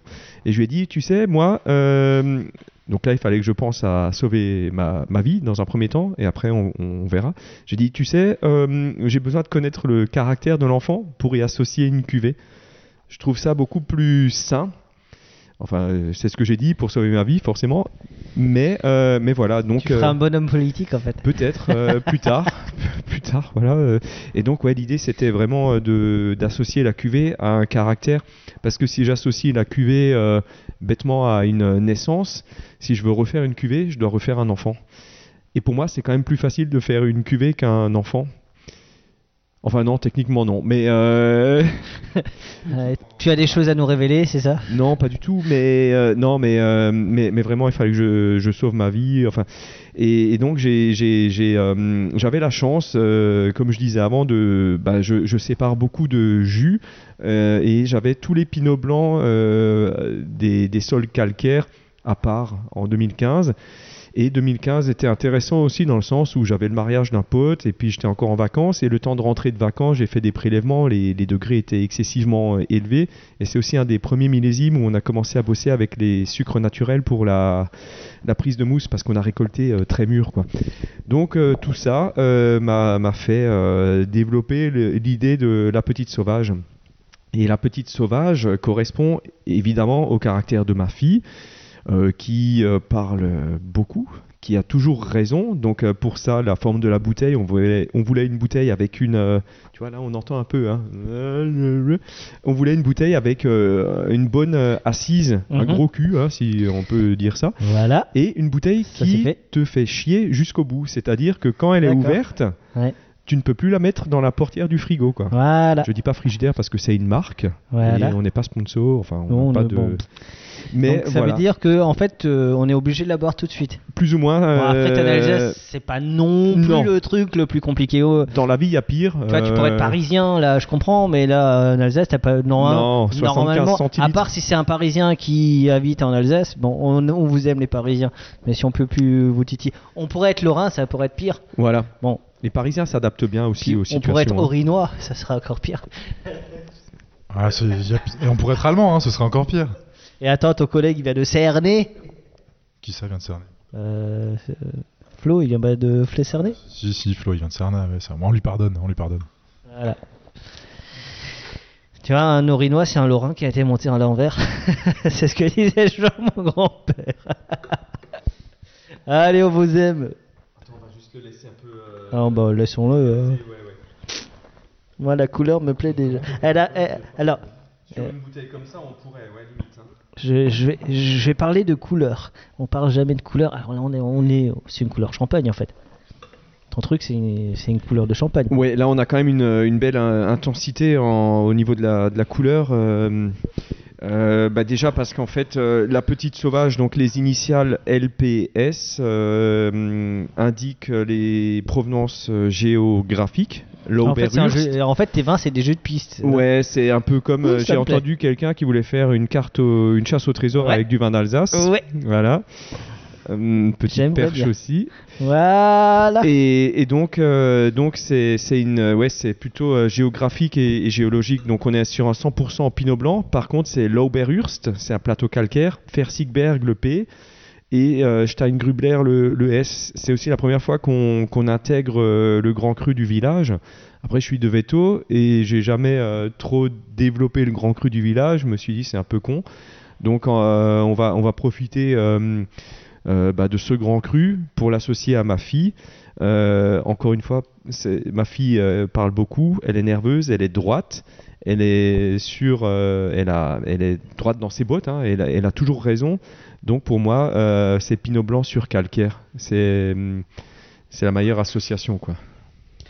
Bon, euh, puisque j'ai Sébastien avec moi et que je voulais qu'il goûte, alors je veux que tu me fasses tes premières impressions. Alors là, Là, on parle du nez. hein. Là, on, on- on va, on, ah, on- on- fait étape par étape. On commence par le nez, la bouche. Bon, déjà visuellement, le vin, euh, quand tu vois la couleur, ça te parle? Ah, ça me parle. Euh, On est proche d'un champagne quand même. on est proche euh, d'un champagne, mais c'est- on est quand même très coloré pour un pinot blanc justement. Euh, le nez, comme, comme Franck disait, il fallait le laisser un petit peu respirer. Ça fait quelques minutes maintenant qu'il est ouvert.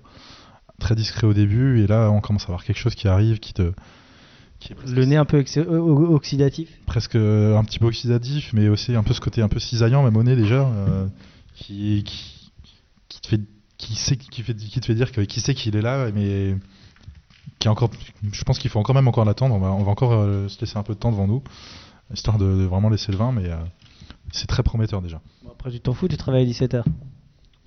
16h. 16h, ah merde. Je peux me permettre, j'ai déjà commencé à travailler ce matin depuis 10h30 depuis qu'on en déguste. non, mais je trouve que c'est. euh, Moi, C'est un métier En fait, moi, il y a, y, a, y a- y a ce côté un petit peu euh, brioché. Moi, alors, moi, je suis un amoureux. Quand c'est bien fait, je précise bien, quand c'est bien fait, euh, je suis un amoureux des vins oxydatifs. Tout le monde n'aime pas. Moi, j'adore ça. Euh, je trouve que. Et même, j'ai eu la chance de goûter des vieux vins, des vins de 81 euh, chez certains vignerons et je, trouve ça extraordinaire. On a le côté un peu beurré, un peu brioché. On a, les marqueurs d'un d'un vin oxydatif. Hein, on va pas se raconter d'histoire. Mais euh, et là, on est que sur le nez. Donc, on l'a même pas encore goûté parce qu'on va, on va. Ah, mais j'ai vu que Franck, il avait déjà commencé à goûter. Alors, ça goûte bien. Mais, euh, mais quand, quand je, je, je le prends en bouche, j'ai l'impression euh, D'avoir le caractère de ouais, d'être avec, d'être avec elle. on avait compris. hein. ouais, c'est cette énergie qu'elle a. Et puis là, j'ai vraiment une. en, en- bouche, j'ai vraiment une. une quelque chose de, droit et d'hyper euh, minéral. euh, Qu'est-ce que c'est beau Qu'est-ce que c'est beau Qu'est-ce que c'est bon Qu'est-ce que c'est grand Je ne dis rien d'autre. En fait, euh, je, suis dans, dans une incapacité de goûter, de, décrire ce que je ressens parce que euh, on, on- dit souvent que le vin donne des émotions. Bah là, les émotions, il y, a des frissons, il y a du froid, il y a du chaud, il y a. Euh, bah non, en fait, je vais être un peu vulgaire, je bande. Voilà. c'est pas grave. Moi, moi aussi. Hashtag euh, MeToo. on a on a pff, on a des aromatiques on a ouais une présence il a un charisme ce vin c'est toi c'est c'est un peu la, la top modèle ou le top modèle euh, tu le vois tu vois il, il- merde il- attire l'œil et ça et ça pour moi c'est un grand vin c'est à dire que t'as t'as même pas je cherche pas à savoir l'arôme le je m'en fous des arômes c'est juste ce que je goûte c'est bon ça me plaît et ça me donne des frissons et c'est finalement c'est ça les émotions Je suis entièrement d'accord. En, en fait, les, les arômes, presque là, on, s'en fout. Ce qui est intéressant, c'est ce qu'on ressent, les textures aussi. On a une salinité qui est, pff, Ouais. qui est même pas. Qui, alors souvent, les salinités, elles sont juste là au bout de la langue. hein. Mais là, c'est une salinité qui est large, quoi, qui te prend mais toute la bouche. Le camion te déverse ça en bouche. C'est euh, exactement ça, quoi. C'est T'as la benne qui se lève et. ça te prend la langue de devant, derrière, les droite à gauche. C'est ça, ça c'est un côté asséchant mais assoiffant en même temps qui Ouais, te donne envie de d'y retourner, d'y retourner, d'y retourner quoi. Et tu te retiens de pas tout boire parce que Et là, on est sur un crément qui a 53 mois de latte, mais euh, ça fait vraiment euh, très jeune. Euh, on est presque, on se dit, on est à la limite de, de sa mise en vente aussi. Euh, il faudrait pas moins de temps d'élevage euh, par rapport à l'intégration, l'harmonie. Mais, mais effectivement, euh, on est un peu surpris par le vin. Mais à partir du moment où on a cette sensation de déversement de, sel en minéraux en bouche, Euh, là, voilà, euh, on se pose plus trop de questions, on consomme et puis. euh, C'est un. Ouais, ouais. Et là, on revient aussi sur le caractère de ma fille, euh, cette manière qu'elle a de, de s'imposer. Parce que là, il s'impose aussi et il te, et il te, tout, le monde se- tout le monde est d'accord. quoi. Ça fait OK, d'accord. Genre, peut-être plus tard, si elle est avocate, euh, ça passera bien. quoi. hein. J'ai la chance de faire des podcasts depuis longtemps et en, en termes de crément, en termes de bulles, je pense que c'est l'une des plus belles bulles que j'ai bu.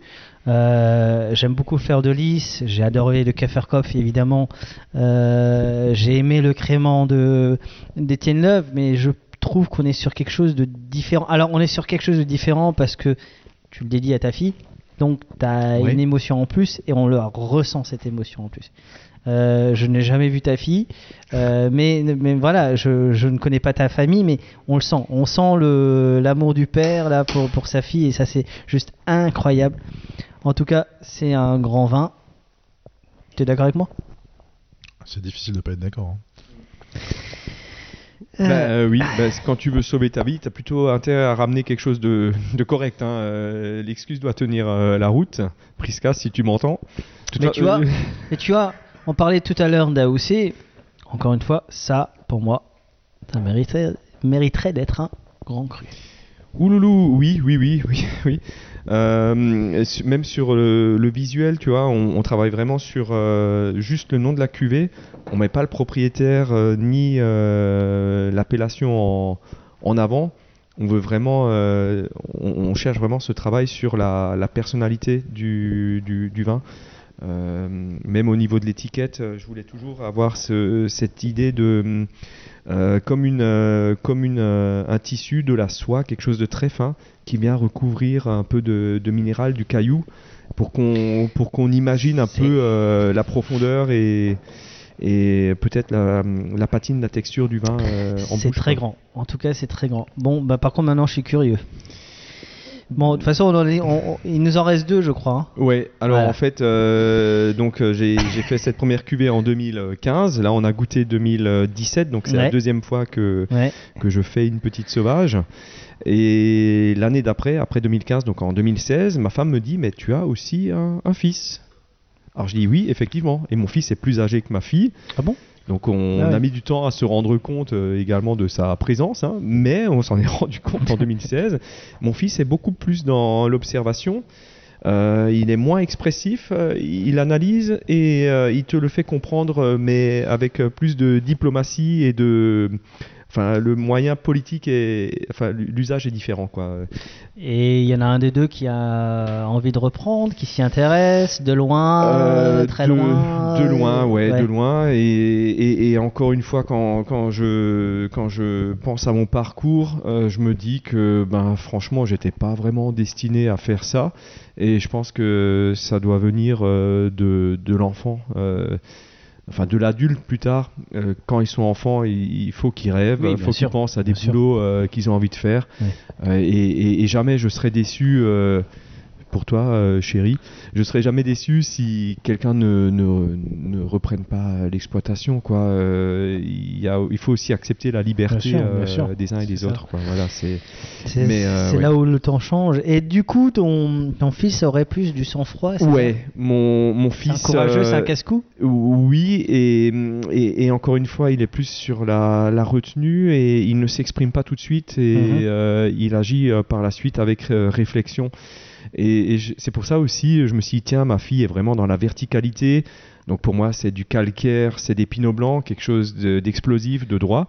Euh, mon fils sera plutôt dans, dans un crément euh, sphérique, quelque chose de rond, euh, quelque chose où, où tu sens que le gars te caresse dans le sens du poil, une, grande ma- une, un- une main de fer pardon, dans un grand de velours. velours. Voilà, et donc pour mon fils, je me suis dit, tiens, pourquoi pas bosser sur des pinots noirs, quelque chose de plus vineux, plus d'enrobage, enrober la bulle, enrober les acidités. Je suis curieux. je suis extrêmement curieux. Surprise Surprise Eh ben, va- je savais va- qu'on allait passer un bon moment, mais je ne pensais pas que ce moment allait être aussi fin, aussi. On va aussi euh, laisser le vin. euh, On va le laisser tranquille, reposer, hein. donc on va meubler un petit peu. Ben, on va commencer à meubler un petit peu.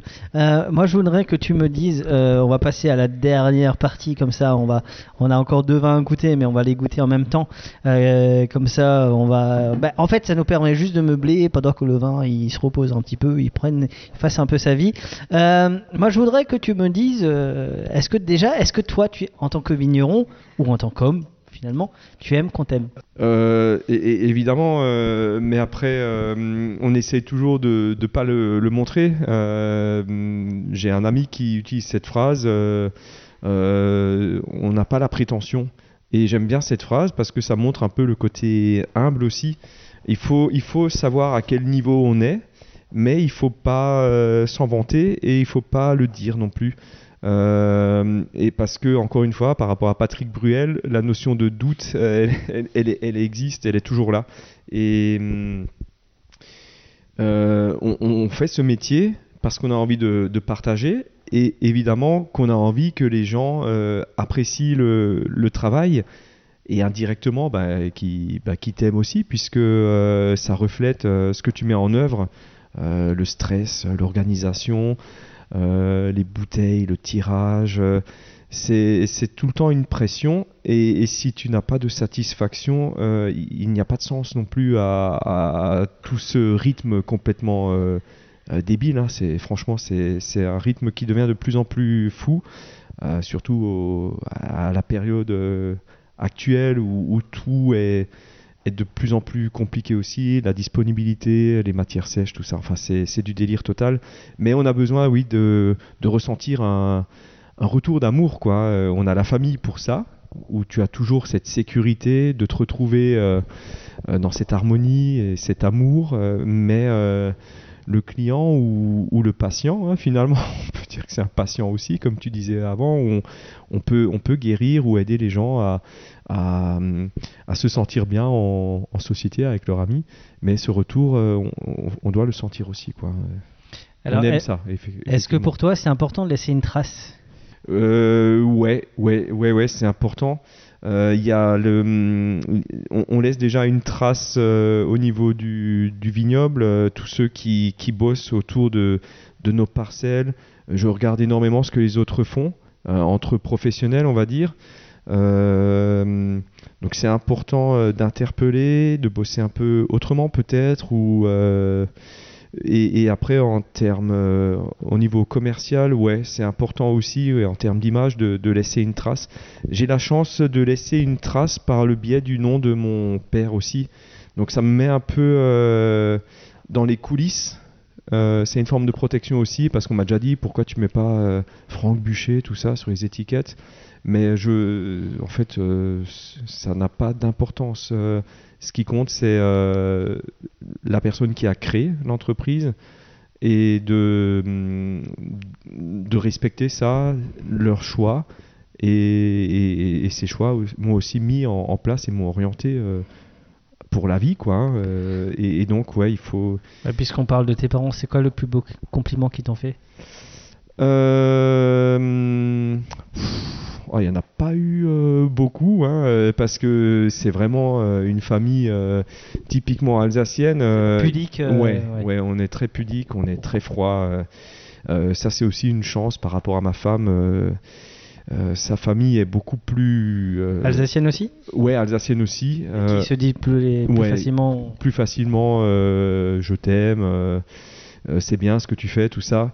J'ai pas besoin de ça personnellement parce que je le je, je le sais. Malheureusement je le sais par le biais euh, d'amis des amis des potes qui me disent euh, j'étais chez toi je cherchais du crément ton père il est il est fan tu vois et je dis je sais mais il me le dit pas. Mais c'est pas grave je, je le je le vis bien. Et hum, je, je le sais, donc c'est l'essentiel quoi. Putain, C'est beau ça. hein. Le- je trouve, le bah, je trouve que 13 t'es, en, janvier, en fait, dans, dans, dans ton humour, tu es très attachant en fait. Tu es, euh, ouais, j'aime bien. Alors j'avais lu que tu étais plein de dérision et, euh, Oui, oui, et oui. j'avais lu un peu ton portrait qu'ils ont fait dans sur chez chez Pirouette parce que tu es chez Ah oui, Pirouette aussi. oui, mais c'est un beau portrait qu'ils ont dressé. voilà. euh, je remercie Marc Schmitt d'ailleurs. Et, et j'ai pas forcément. alors, je- moi je lis toujours, mais un peu en diagonale, tu vois, sans forcément être. J'essaye d'être, de prendre du recul, mais c'est vrai que tu as, tu as cette, tu es un. Pour moi, tu me fais rire parce que tu peux me parler de Bruel comme une groupie.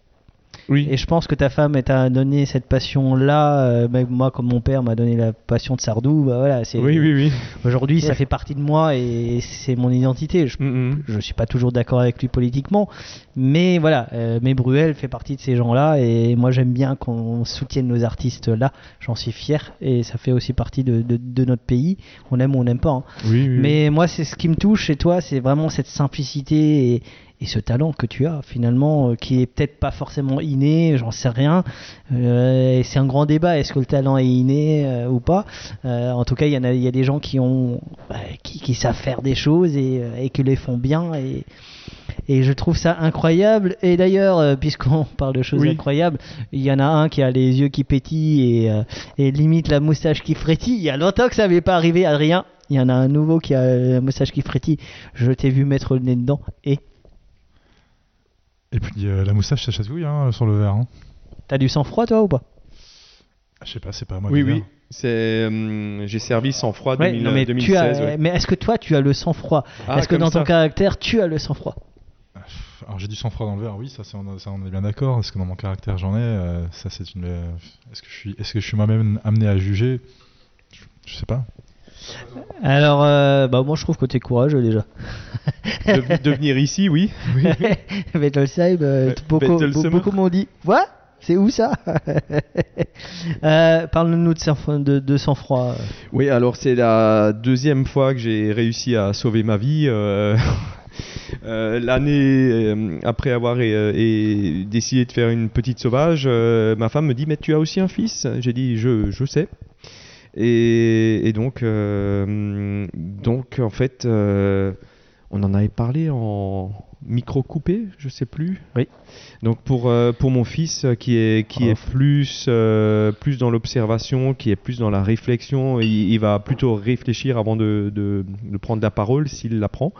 Euh, je pense qu'un pinot noir est, est plus approprié par rapport à son, à son caractère et sa façon d'être. On est vraiment sur un vin qui, qui a une puissance mais euh, enveloppée. Donc c'est des, des pinots noirs euh, qui, viennent euh, du grand cru Steingrubler, du grand cru Hengst. Ça c'est pour la lettre S, même si Hengst n'a pas de lettre S au début du mot. Au début du mot. Et pour le F de froid, on est sur le frontal. Le frontal, c'est un lieu-dit euh, à Valbar. Parce qu'il y a tellement de puissance déjà en bouche avec le Hengst, qui est un grand cru chaud, puissant, euh, qu'il fallait un peu contrecarrer euh, et rééquilibrer avec des granites pour baisser euh, cette, cet alcool et cette générosité. Quoi, hein. Donc on a assemblé des granites et du calcaire. C'est d'ailleurs, à part Reflet, la seule cuvée où on est sur un monocépage avec deux identités géologiques bien distinctes par rapport à la petite sauvage ou fleur de lys, où on n'est que sur du calcaire et du pinot blanc. Là, on associe pinot noir, euh, granit et, et calcaire. Quoi. Mais alors, moi, sans froid, je trouve que je ressens même au nez une fraîcheur qui n'existe pas sur les autres. Alors, je sais pas si c'est dû au mot ou si je suis manipulé par le mot sans froid en fait. Ah, c'est viticulteur. hein. Euh, mais euh, je trouve qu'il y a une fraîcheur, euh, il y a une. Mais j'ai plus de mal à le. Je saurais pas avec quoi l'associer. Alors, je parle de d'accord. hein. Ouais. Euh, pour moi, c'est encore une fois, on a cette cette verticalité, mais avec tendresse. Il y a la tendresse derrière euh, qui vient arrondir un peu. On est plutôt sur euh, une sphère plutôt qu'un rectangle comme euh, la petite sauvage. euh, si on devait euh, donner une forme géométrique. Mais euh, on a un petit peu le côté chaud du hengst qui revient par derrière. Et je dirais que si tu viens avec une euh, volaille en, en sauce, euh, type euh, Coco Riesling, euh, la volaille que tu flambes euh, avec une petite gnôle euh, avant cuisson ou pendant cuisson, je pense que tu pourrais associer ce, ce type de, de, de crément. Il faut venir avec une viande qui a été, euh, par contre, là, euh, travaillée. Quoi. Mais tu disais tout à l'heure que ton fils est un peu plus diplomatique que ta Ouais, fille. ouais, mais- il est plus, voilà, il va, il va arrondir les angles. Mais je trouve que ce vin est très diplomatique parce que autant la petite sauvage, Oui. on sait qu'elle est, on sait où elle va, elle va droit devant. C'est, tu vois, c'est, Oui, oui. c'est Sébastien Loeb. Hein, le- c'est, c'est- pas non pas Sébastien Loeb, mais Sébastien Loeb. Euh, par contre, euh, sans froid, on est sur quelque chose de plus arrondi, de plus caressant, de plus tendre aussi. Euh, donc ton fils aura un caractère un peu plus tendre que, que ta fille? En tout cas, comme il comme il l'exprime, oui, c'est c'est quelqu'un qui demande beaucoup d'attention aussi Ouais. et Ouais, j'aime, mais le, le profil du vin me, me plaît beaucoup. Ouais. Alors sans froid, t'en penses quoi? Moi qui suis fan de blanc de noir, euh, je ne peux que aimer. Donc euh, je précise qu'on est sur un blanc de noir, hein, bon, enfin pinot noir 100%, donc bien sûr pinot blanc de noir. Euh, ce que j'adore aussi, c'est cette espèce de, de dualité qui s'équilibre, comme tu disais Franck, ce côté chaud du hengst au fond de la bouche, euh, sur l'arrière de la langue, qui explose et qui, qui ramène énormément d'émotions et de vibrations, et avec cette fraîcheur et cette salinité sur l'avant plutôt de la, de la bouche, qui ramène une certaine dualité qui s'équilibre et qui est juste euh, magnifique. Quoi. Bah, c'est une belle gourmandise, c'est euh, il y a une tendresse, il y a une caresse, il y a bah, en fait il y a aucun vin qui a passé à côté. je pourrais pas te dire euh, je trouve que chacun a son profil, chacun a son moment. Moi je pense que tes enfants doivent être fiers de toi parce que tu es un grand vigneron, ta femme peut être fière de toi parce que tu es un vraiment grand monsieur. Euh, t'es un, t'es vrai passionné et, euh, et ça se voit, mais déjà, j'ai déjà senti, voilà, euh, il, faut qu'un fou pour ouvrir un grand cru dans la Grande Rue à Strasbourg, mais je trouve ça magnifique. Et en fait, c'est. Moi, je- j'ai envie de te dire merci, ça donne du sens à ce que je fais, à ce que je défends depuis trois ans. Tu fais partie de cette lignée-là. Alors, oui, t'es pas nature, t'es pas. Moi, je m'en fous en fait. J'ai pas besoin d'une étiquette pour apprécier un vin. Euh, mais j'aime le regard qui pétille. Tu parles de tes enfants, tu as le regard qui pétille, encore heureux, mais Oui, oui, voilà. Mais voilà, mais ça se ressent aussi dans les vins, euh, même dans les gammes qui ne sont pas destinées directement à tes enfants. Moi, je trouve que voilà, si j'ai un truc à dire, c'est t'es un grand monsieur, t'es un grand vigneron. Et euh, merci pour les émotions que tu donnes. Et je pense que le Cantalou est le reflet un petit peu euh, de ce que tu fais. Tu leur- en tout cas, tu leur laisses une empreinte. Ils ont parfois du sang-froid. Mm. Et euh, bah, quand il y a Hélène, il y a la petite sauvage.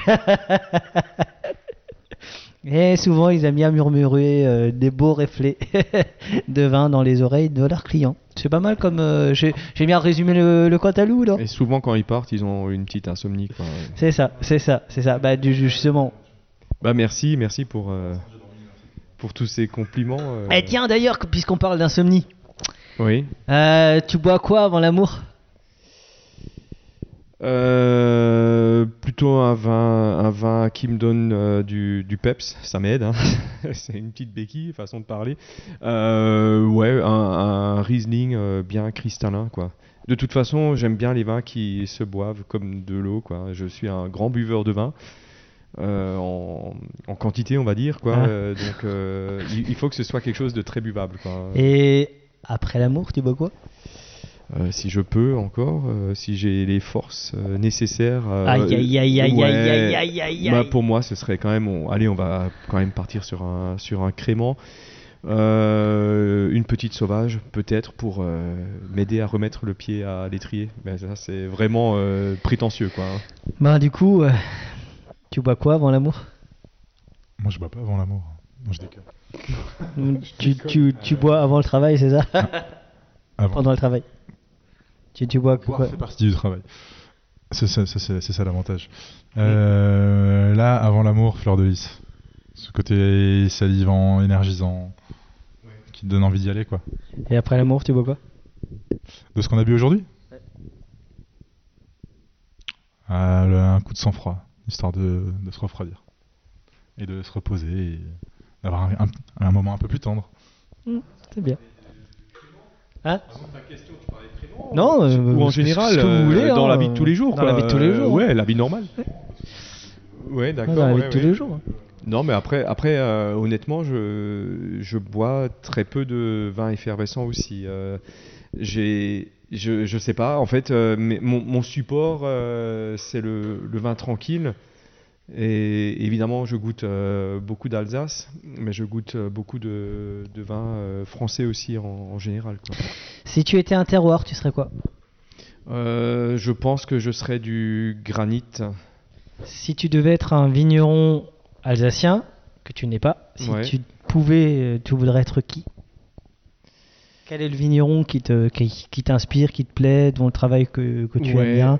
Bah, alors je vais, je vais, je vais dire euh, mon, mon père pour euh, sa, euh, sa, sa façon d'accepter le, le changement, euh, parce que je pense que tous les papas euh, n'ont pas cette euh, facilité ou ce don-là. Je suis maintenant papa et je peux imaginer le travail que ce sera, ou je, je vois le travail en cours.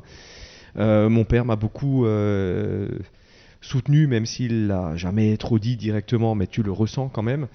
Et, après, pour en parlant de vigneron un peu extérieur, ben je, dirais mon voisin, François euh, Barmès, qui m'a ben, qui m'a libéré en fait aussi de, de tous ces protocoles et de ces, ces préjugés et de, de, de, de me dire tout simplement euh, fais ce que tu as envie de, de faire. C'était aussi euh, un mentor. euh.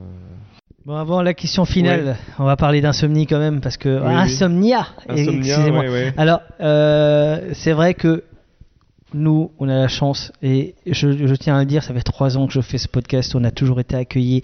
Parfois, on nous sort des vieilles cuvées, etc.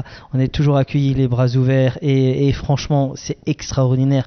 On a fait des rencontres extraordinaires qui, moi, personnellement, si je parle d'un plan personnel, m'ont fait évoluer, m'ont fait aussi changer et ont changé ma vie parce que euh, rencontrer ces gens-là, euh, que ça se, les vigneronnes, les vignerons, c'est juste des gens incroyables. Mais tout ce, tout cet univers des sommeliers, des bras, euh, des serveurs, des barman, des, des brasseurs, voilà, il y a un monde qui est incroyable euh, et il faut les soutenir. Alors Insomnia, on va, on va nous parler d'Insomnia. Tu veux nous parler d'Insomnia? Ouais, tu veux nous parler. hein.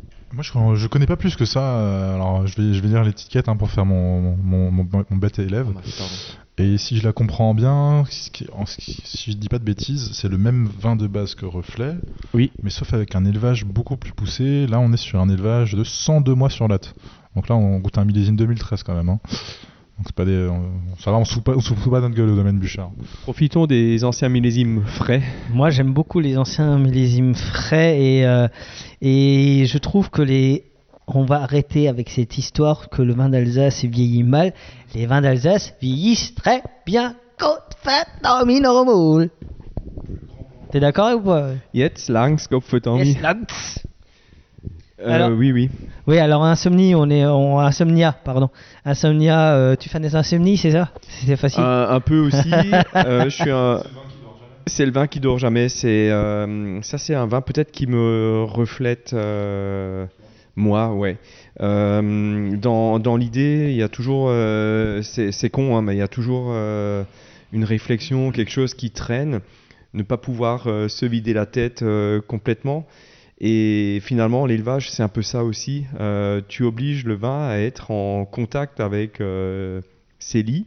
Euh, il n'a pas choisi ça. Ouais. En même temps, euh, voilà, tu lui, tu lui imposes. Et euh, par contre, le vin continue à s'élever euh, dans tous les sens du terme, hein, euh, à prendre de la, complexité, gagner en fraîcheur, gagner en, en, enro- en enrobage de, la bulle. Et en fait, ça partait, euh, bah, comme tu l'as dit avant, d'un pari. Mais pourquoi, pourquoi est-ce qu'on ne montrerait pas aux, aux gens que le crément a une capacité à vieillir de manière honorable en préservant la fraîcheur, tout ça? Et c'était pas, pas plus con que ça, quoi. Euh, C'était encore une fois un pari, un défi. Et en même temps une mission aussi de se dire tiens euh, ouais euh, j'ai ce rôle de prouver et donc Insomnia, en partant bêtement sur reflet, donc on a, on a tous les profils géologiques, on a tous les cépages autorisés dans la production de crément d'Alsace, de montrer que qu'un crément tout simple a ce potentiel-là. quoi. Et là, quand tu es à 102 mois, euh, et que, que, que au nez, tu commences un petit peu à sentir qu'il y a de l'élevage et qu'en bouche, ça reste très frais, il y a de gros amers, euh, je me dis, bon, bah, le boulot est fait, quoi. Moi, je trouve qu'on passe un moment extraordinaire et je pense que tu devrais vraiment comprendre que tu es un grand vigneron. Je ne sais pas si tu l'as compris, mais si tu l'as pas compris, c'est très bien aussi. L'humilité, j'aime beaucoup ça et tu es, tu es une personne humble, mais, tu es tellement talentueux et ce que tu fais, c'est beau, c'est bon, c'est grand. Euh, mais je te connais pas et euh, pour toi, quelles seraient les trois cuvées qui seraient un peu ta carte de visite? Euh, de toute façon, euh, reflet. Euh, c'est une cuvée que j'ai reprise de mon père. On a un peu amélioré en travaillant que sur une sélection de vieilles vignes, on va dire, ou des vignes de plus de 30-35 ans. On a une moyenne d'âge d'une quarantaine d'années sur cette gamme-là. Fleur de lys par rapport à ce que mon père a fait euh, pour le côté euh, historique et puis euh, insouciant et courageux d'avoir planté du pinot blanc sur un, sur un grand cru et de m'avoir donné l'idée d'en mettre euh, sur d'autres grands crus. Et, et après, euh, je dirais empreinte, euh, parce que j'aime bien ce côté incisif. j'aime bien le lieu. On est proche de la Chapelle des Bois. C'est un site un peu tellurique. C'est une zone où je me sens bien et c'est un, un vin qui me met à l'aise aussi. Euh, je pense, ouais. Je j'en parle pas trop, mais euh, je pense qu'il y a toujours dans un moment de difficulté, tu te dis il y a quelque chose qui peut t'aider, et c'est là où tu deviens croyant, quoi. hein. Je peux faire un truc? Évidemment. Venez juste chez moi. Là, ça me fait plaisir. Ouais, maman? Bonjour maman. Bonjour. Ah, c'était pas prévu. Hein. Non, non, c'est du live au scoop, Voilà. quoi. hein. Euh, C'est du direct. Vous Oui, en oui. pensez quoi des vins euh, du piston? Ah ben, de toute façon, on est fan Ouais. de ces créments. Euh, oui, ils sont excellents. Il fait du beau travail. Voilà. Ah bah, bah voilà, D'entendre fallait. ça. Oui, non mais c'était, euh, je pense, euh, Michael euh, qui a, comme on a discuté de tout ça avant, qui qui en profite justement pour euh, pour créer euh, le contact entre euh, mes parents et moi quoi. Merci Michael. hein. Bah, on est à l'Alsace, on dit pas souvent les choses. hein. Non, c'est vrai. Et on devrait. hein. belle- hein Salamé de forêt, hein Voilà, voilà, voilà. Vous voyez que l'Alsacien du, du Haut-Rhin et le mien est un petit peu différent. Mais on fera. Et Jean Orto, ya, ya. Allez, non, non, non. Mais je veux que tu me fasses ton meilleur gueule, ton ski pour toi. Et parce que t'aimes, la... t'aimes faire la fête, on aime bien non, boire. non, non, pas du Non, tout. d'accord, c'est vrai. Tu aimes bien la messe alors? Bah, oui, oui, euh, pour les communions ou pas les mariages des autres, euh, ouais, ouais. Euh, euh, bonjour, je m'appelle Franck euh, et j'adore manger des morissettes de, de chez Poulaillon ou confectionnées moi-même. Ah oui, fait Non, par non, toi, mais fait par moi. Non, ma femme a bossé chez Poulaillon euh, pendant ses études, donc Ouais, euh, elle marrant. ramenait tous les soirs euh, des morissettes qu'il fallait manger. euh, Ok. donc, voilà, cobaye. Non, des, des bretzels, des morissettes, du reflet, du murmure pour, pour l'apéro, avec les voisins, la famille. Euh, je suis très sédentaire. Je, je traîne euh, surtout dans mon village. Par Parfois au Cantalou. Une fois par an au Cantalou. Ouais, ou une fois par an au Cantalou. Euh, évidemment, on peut aussi euh, faire des, des tartes flambées. Je reste aussi très, très alsacien, hein, Mhm. franchement. Droit. euh, ça, ça s'associe souvent Bien bien, tout ça. Le, le repas, je, je mange pas souvent du, du poisson, mais j'aime bien une choucroute au, Aux au- trois poissons. aux trois poissons. Ok. ouais. Avec, bah allez, on va rester vraiment très simple.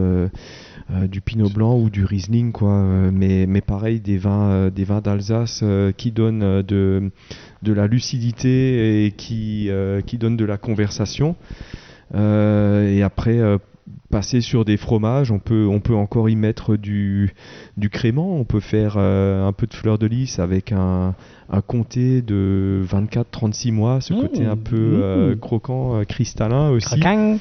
Et puis après, euh, après pour le pour le dessert, euh, on peut on peut euh, manger de la salade de fruits parce qu'on a déjà bien mangé avant. Euh, pour faut euh, mettre un peu de fruits dedans. il faut mettre du fruit quand Ah, même, ouais, un peu ouais. d'énergie, un peu de vitamine C et D, ça c'est c'est mal. important pour euh, pour durer dans le Voilà. dans le métier. dans le temps.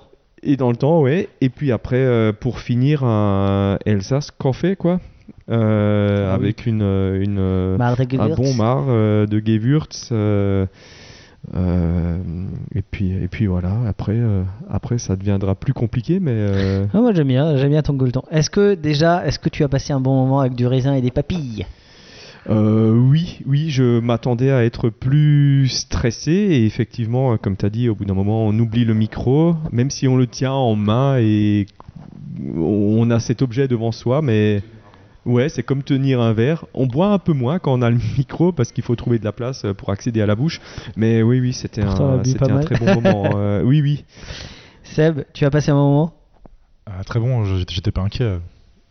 Bah, C'est vrai que tu m'as dit quand tu vas quand tu vas chez Franck, je veux venir avec. Je te l'ai dit, bon, je te l'ai dit hier soir parce que tellement d'organisation, c'est parfois un petit peu compliqué de s'organiser.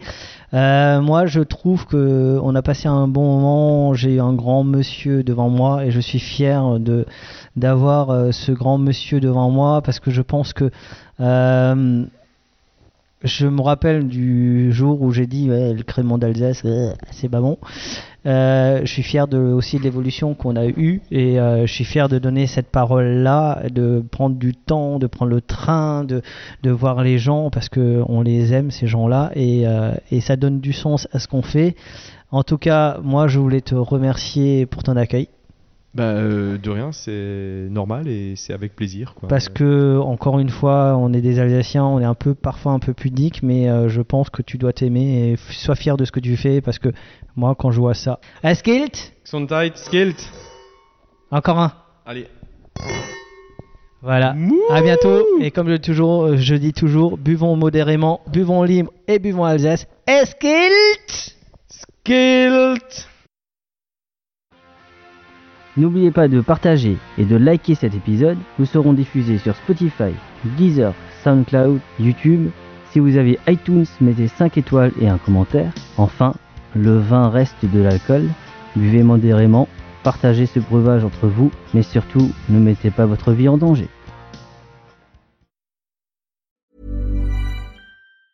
Ever catch yourself eating the same flavorless dinner three days in a row?